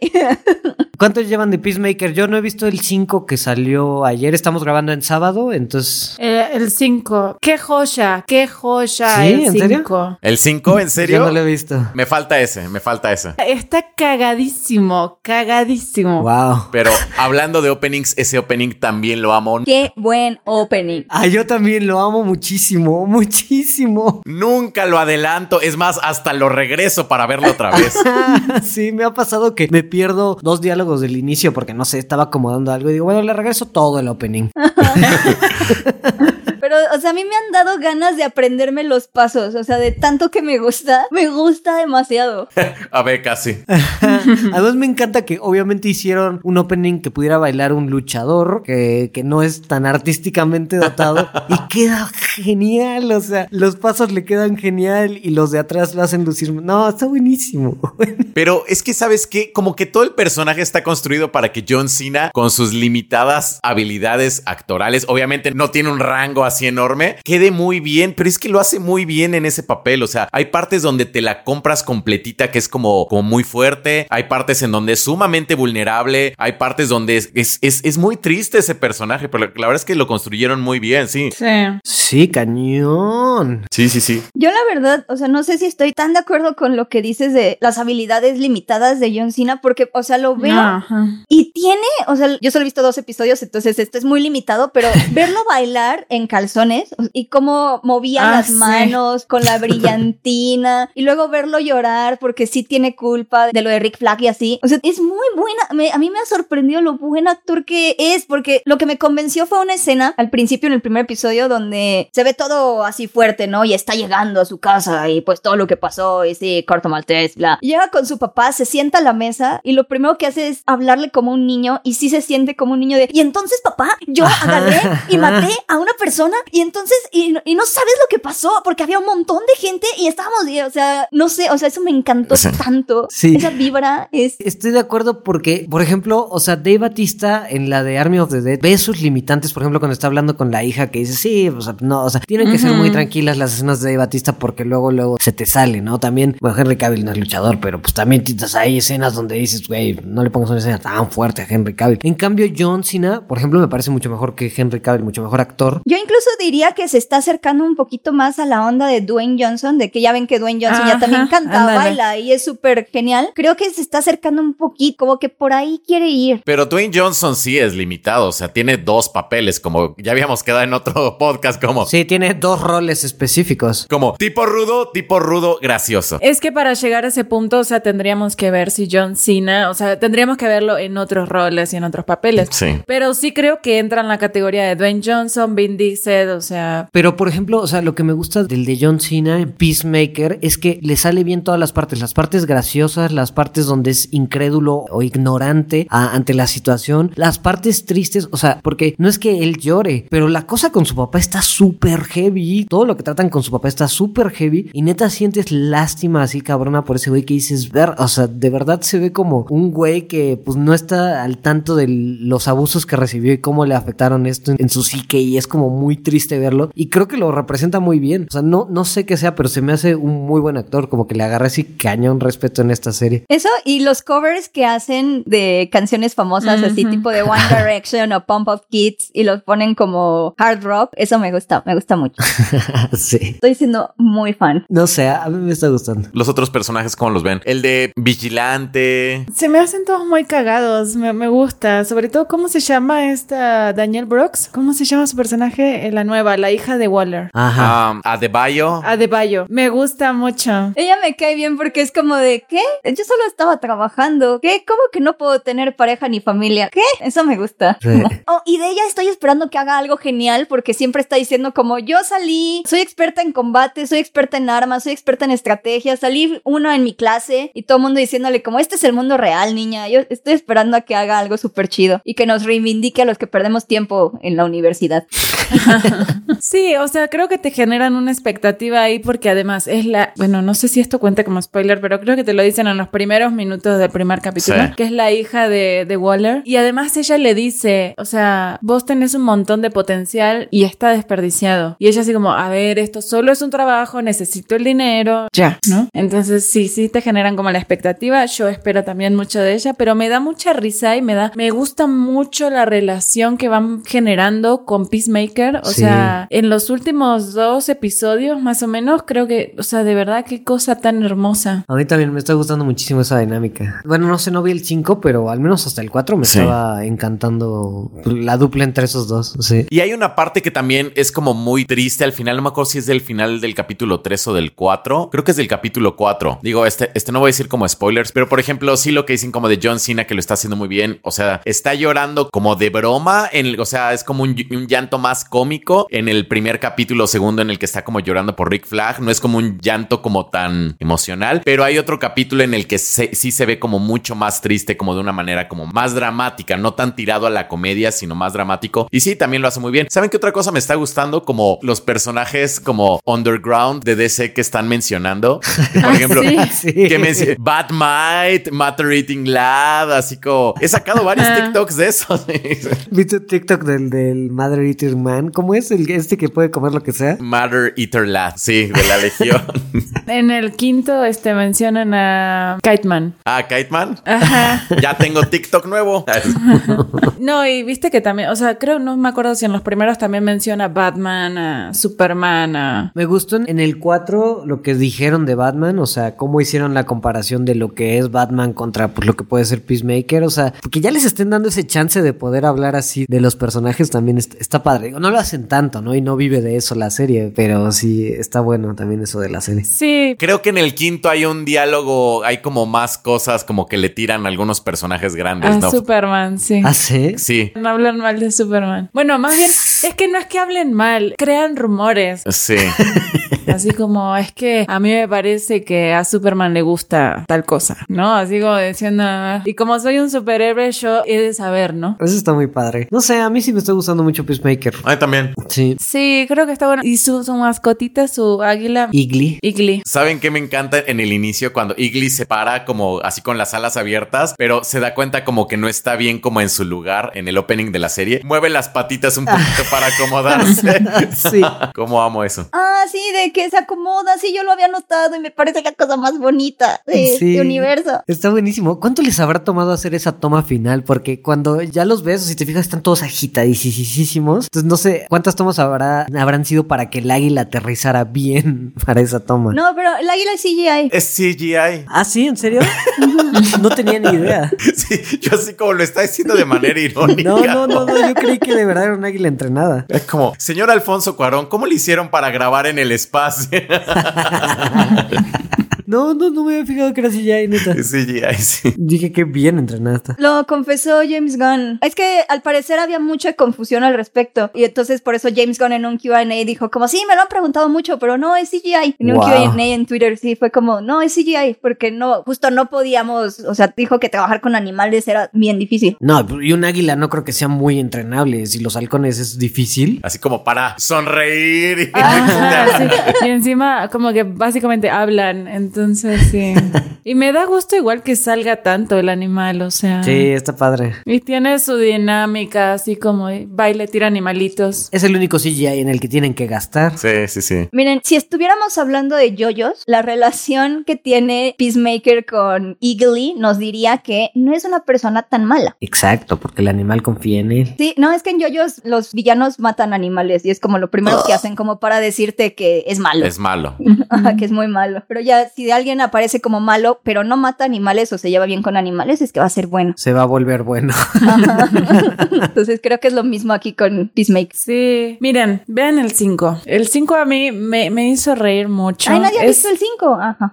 es absurdo, es entretenido. Suelta un spoiler para cotorrear. Saca un spoiler para cotorrear. Así. No, no, no, no, no. No, Nada, no, no, nada, lo nada, sueltes. nada, nada. Es broma, es broma, es broma, es broma. No, no voy a decir nada, no voy a decir nada. No, es que se va al carajo. O sea, yo siento que, o sea, sí, esto es Peacemaker. O sea, en el 5 te dicen esto es. O sea, tampoco es como que se va tan de tono. Sigue el mismo tono, pero está bueno. Y la verdad es que me da gusto. ¿Y cuántos capítulos van a ser? Porque, ¿ocho? ¿Seis? Ocho. Ya se debería estar acercando a... Ajá. Y sí, y creo que en realidad, o sea, para lo que le falta y cómo llevamos la historia, está avanzando a la perfección. O sea, creo que sí, sí, ya estamos reencaminados al final y sí veo tres capítulos para resolver lo que sucede. Y la verdad sí, sí creo que, que puede ser muy buena y creo que tienen muy bien pensado como el final y todo. Creo que también, o sea, con respecto a lo que decían como de John Cena y demás, sí, sí lo hace muy bien. Sí es cierto que habría que verlo como en otro contexto completamente, a lo mejor sin la comedia, o que ya simplemente va a quedar encasillado como así La Roca y Vin Diesel como en sus papeles de toda la vida. Pero creo que me gusta, no sé, o sea, creo que también John Cena funciona y funciona muy bien y no se le nota ningún defecto por el trabajo de James Gunn. Funciona y funciona muy bien.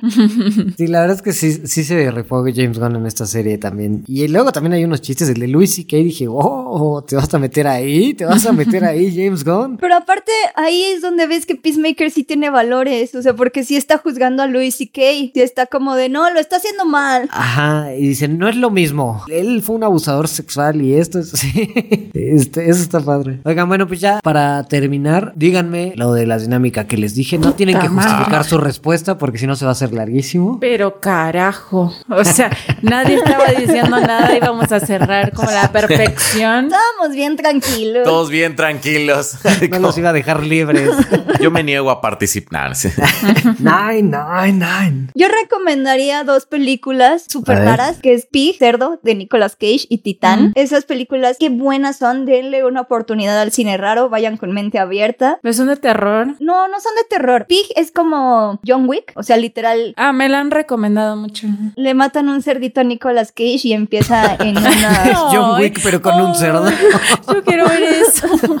Y entonces él empieza en una vorágine de violencia y venganza, pero neta es una cosa bien diferente. Nicolas Cage es un gran actor. Yo soy de las personas que defiende a Nicolas Cage como un gran, gran, gran actor, pero es así como, y esta película es muy buena, denle una oportunidad. Y Titán trata sobre una chava que tiene sexo con un coche y luego mata gente y para esconderse usurpa la identidad de un niño que lleva perdido más de 20 años. Bien, muy bien.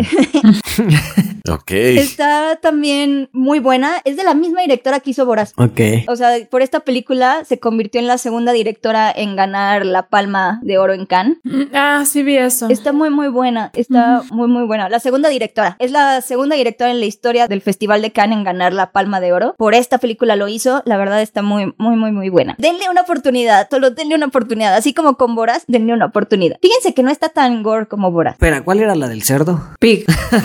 Ok. y si no buscas cerdo, Nicolas Cage y ya. Nicolas Cage Pig. Sí, Nicolas Cage cerdito. Bah. Ah, ya sé, yo sí también quiero recomendar una, la de El poder del perro. Qué cosa, qué cosa esa película, qué belleza, hermosa. O ¿Sí? sea, no, no hermosa a nivel historia, o sea, sí, o sea, y- como de creación. O sea, visualmente es una película muy hermosa, la historia está muy bien. Es como un western, pero no un western a nivel historia, sino está ambientada como en el campo y así. Entonces son unos hermanos que son dueños como de, pues, de una granja, una finca, un algo así. Tienen vaquitas y caballos y están en la colina y así. Y pues uno de ellos encuentra pareja y se mudan. Entonces como que la pareja empieza como a generar conflicto entre los hermanos. Pero viste que los hermanos serán siempre unidos. Entonces, bueno, como que va alrededor un poco de eso y es con Benedict Cumberbatch, que la verdad es un excelente trabajo. Y el otro, el hermano, ¿cómo se llama? Bueno, no me acuerdo. John Cumberbatch. No. Ay, ¿cómo se llama? Es que es- salen muchas películas de ese actor como un hombre raro. Sí, de hecho sale en, en varias películas de Tarantino. Mm. Em, Tim Roth. no. Jamie Foxx. Ay, Jimmy Fox sale en una, ¿no? De Tarantino. ¿No sale también en Hateful Eight? Jesse Plemons. Jesse Plemons. El de Breaking Bad, ¿no? Ajá, el de Breaking Bad. Ajá, Ah, exactamente. Y Kirsten Dunst. Ajá, también. Wow. Sale también el acertijo, ¿no? Paul Dano. La Polda, ¿no? Ajá. ¿Es Dano o Dano? Yo le digo Dan. Yo le diré Dane. Yo le digo Dano. Yo también, pero. Paul Dano. Dano. Pero bueno, realmente el cast está muy, muy bonito. Es un drama, o sea, sí es un drama porque pues están separando hermanos y demás, pero realmente visualmente es una belleza. El final es muy fino, la verdad es que... Wow. De verdad que estas semanas con las ardillas a Clara le vinieron, estás de un positivismo. Sí, no, la verdad es que sí, tampoco me dediqué como a atascarme de ver cosas, sino que dije, bueno, voy a ver cosas que estén como recomendadas y que estén buenas y que no sé qué. Y la verdad es que he visto pura cosa buena. Peacemaker, esta película está de verdad muy, muy buena. Renovada. También estás comiendo sano y No, fíjate que todavía eso no. dejaste O sea, la carne. Todavía eso no. El gluten. No. Pero sí me lo imaginé así como squickle, squickle, squickle, squickle, squickle, squickle.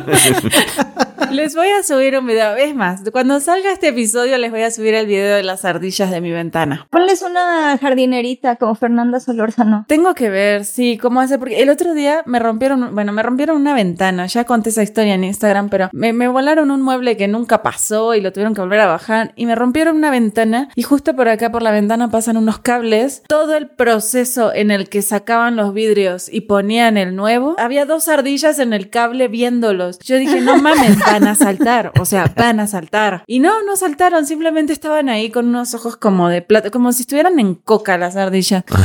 Entonces, pero- Y Clara regañándolas. Squinkle, squinkle, squinkle. Sí, no, no salten, ¿no?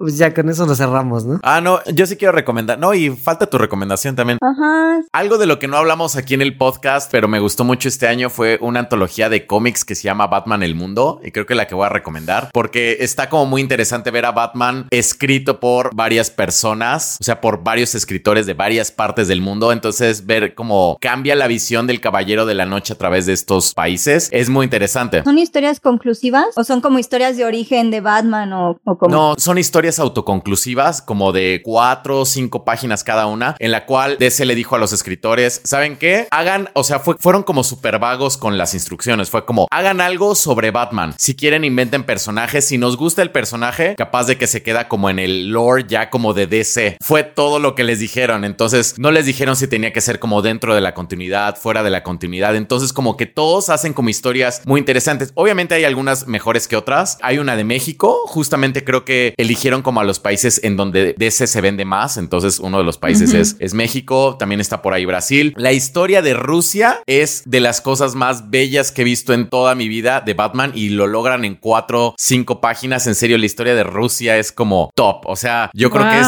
se convirtió en mis historias favoritas de Batman de toda la vida. O sea, sí es Wow. como, o sea, es una pequeña historia en la cual, o sea, te habla, ni siquiera trata como justamente sobre Batman, habla de la relación que un dibujante tiene con Batman como icono cultural, como personaje de cómic y como No. ideal de héroe.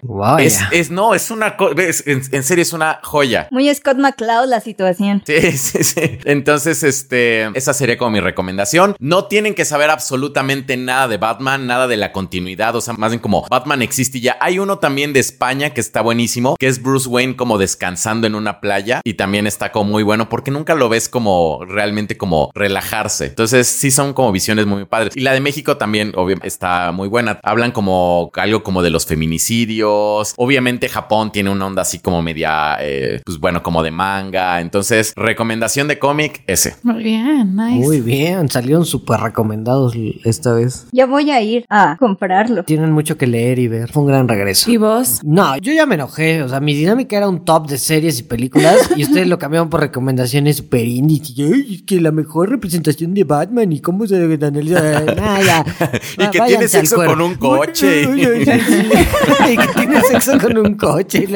Y John Cumberbatch. No, ya, váyanse al cuerno. Yo les voy a recomendar nada más la animación que nos hizo Sebastián Luna de... Ay, sí, qué Ah. hermosa. Ah, sí, está. Es como una intro de los tres en 8 bits que está de lujo. Sí, Está muy sí. chida. sí. En la versión de YouTube del podcast la voy a poner ahorita mismo en vez del guitarrazo. Y pues muchas gracias, Sebastián. Quedó bien chida. Ay, muchas gracias. Muchas, muchas gracias, Sebastián. También a todos, o sea, la verdad es que sí hemos estado recibiendo como sus artes, sus dibujos. Sí, sus dibujitos son muy, muy, muy apreciados y todos los tenemos guardados con mucho, mucho cariño. Sí. No, y que nos preguntan que dónde estábamos, que si alguien había muerto, que si Go volvió a caer en alcohol, cosas así. No estábamos de vacación. Y pues a medias. Un paso a la vez.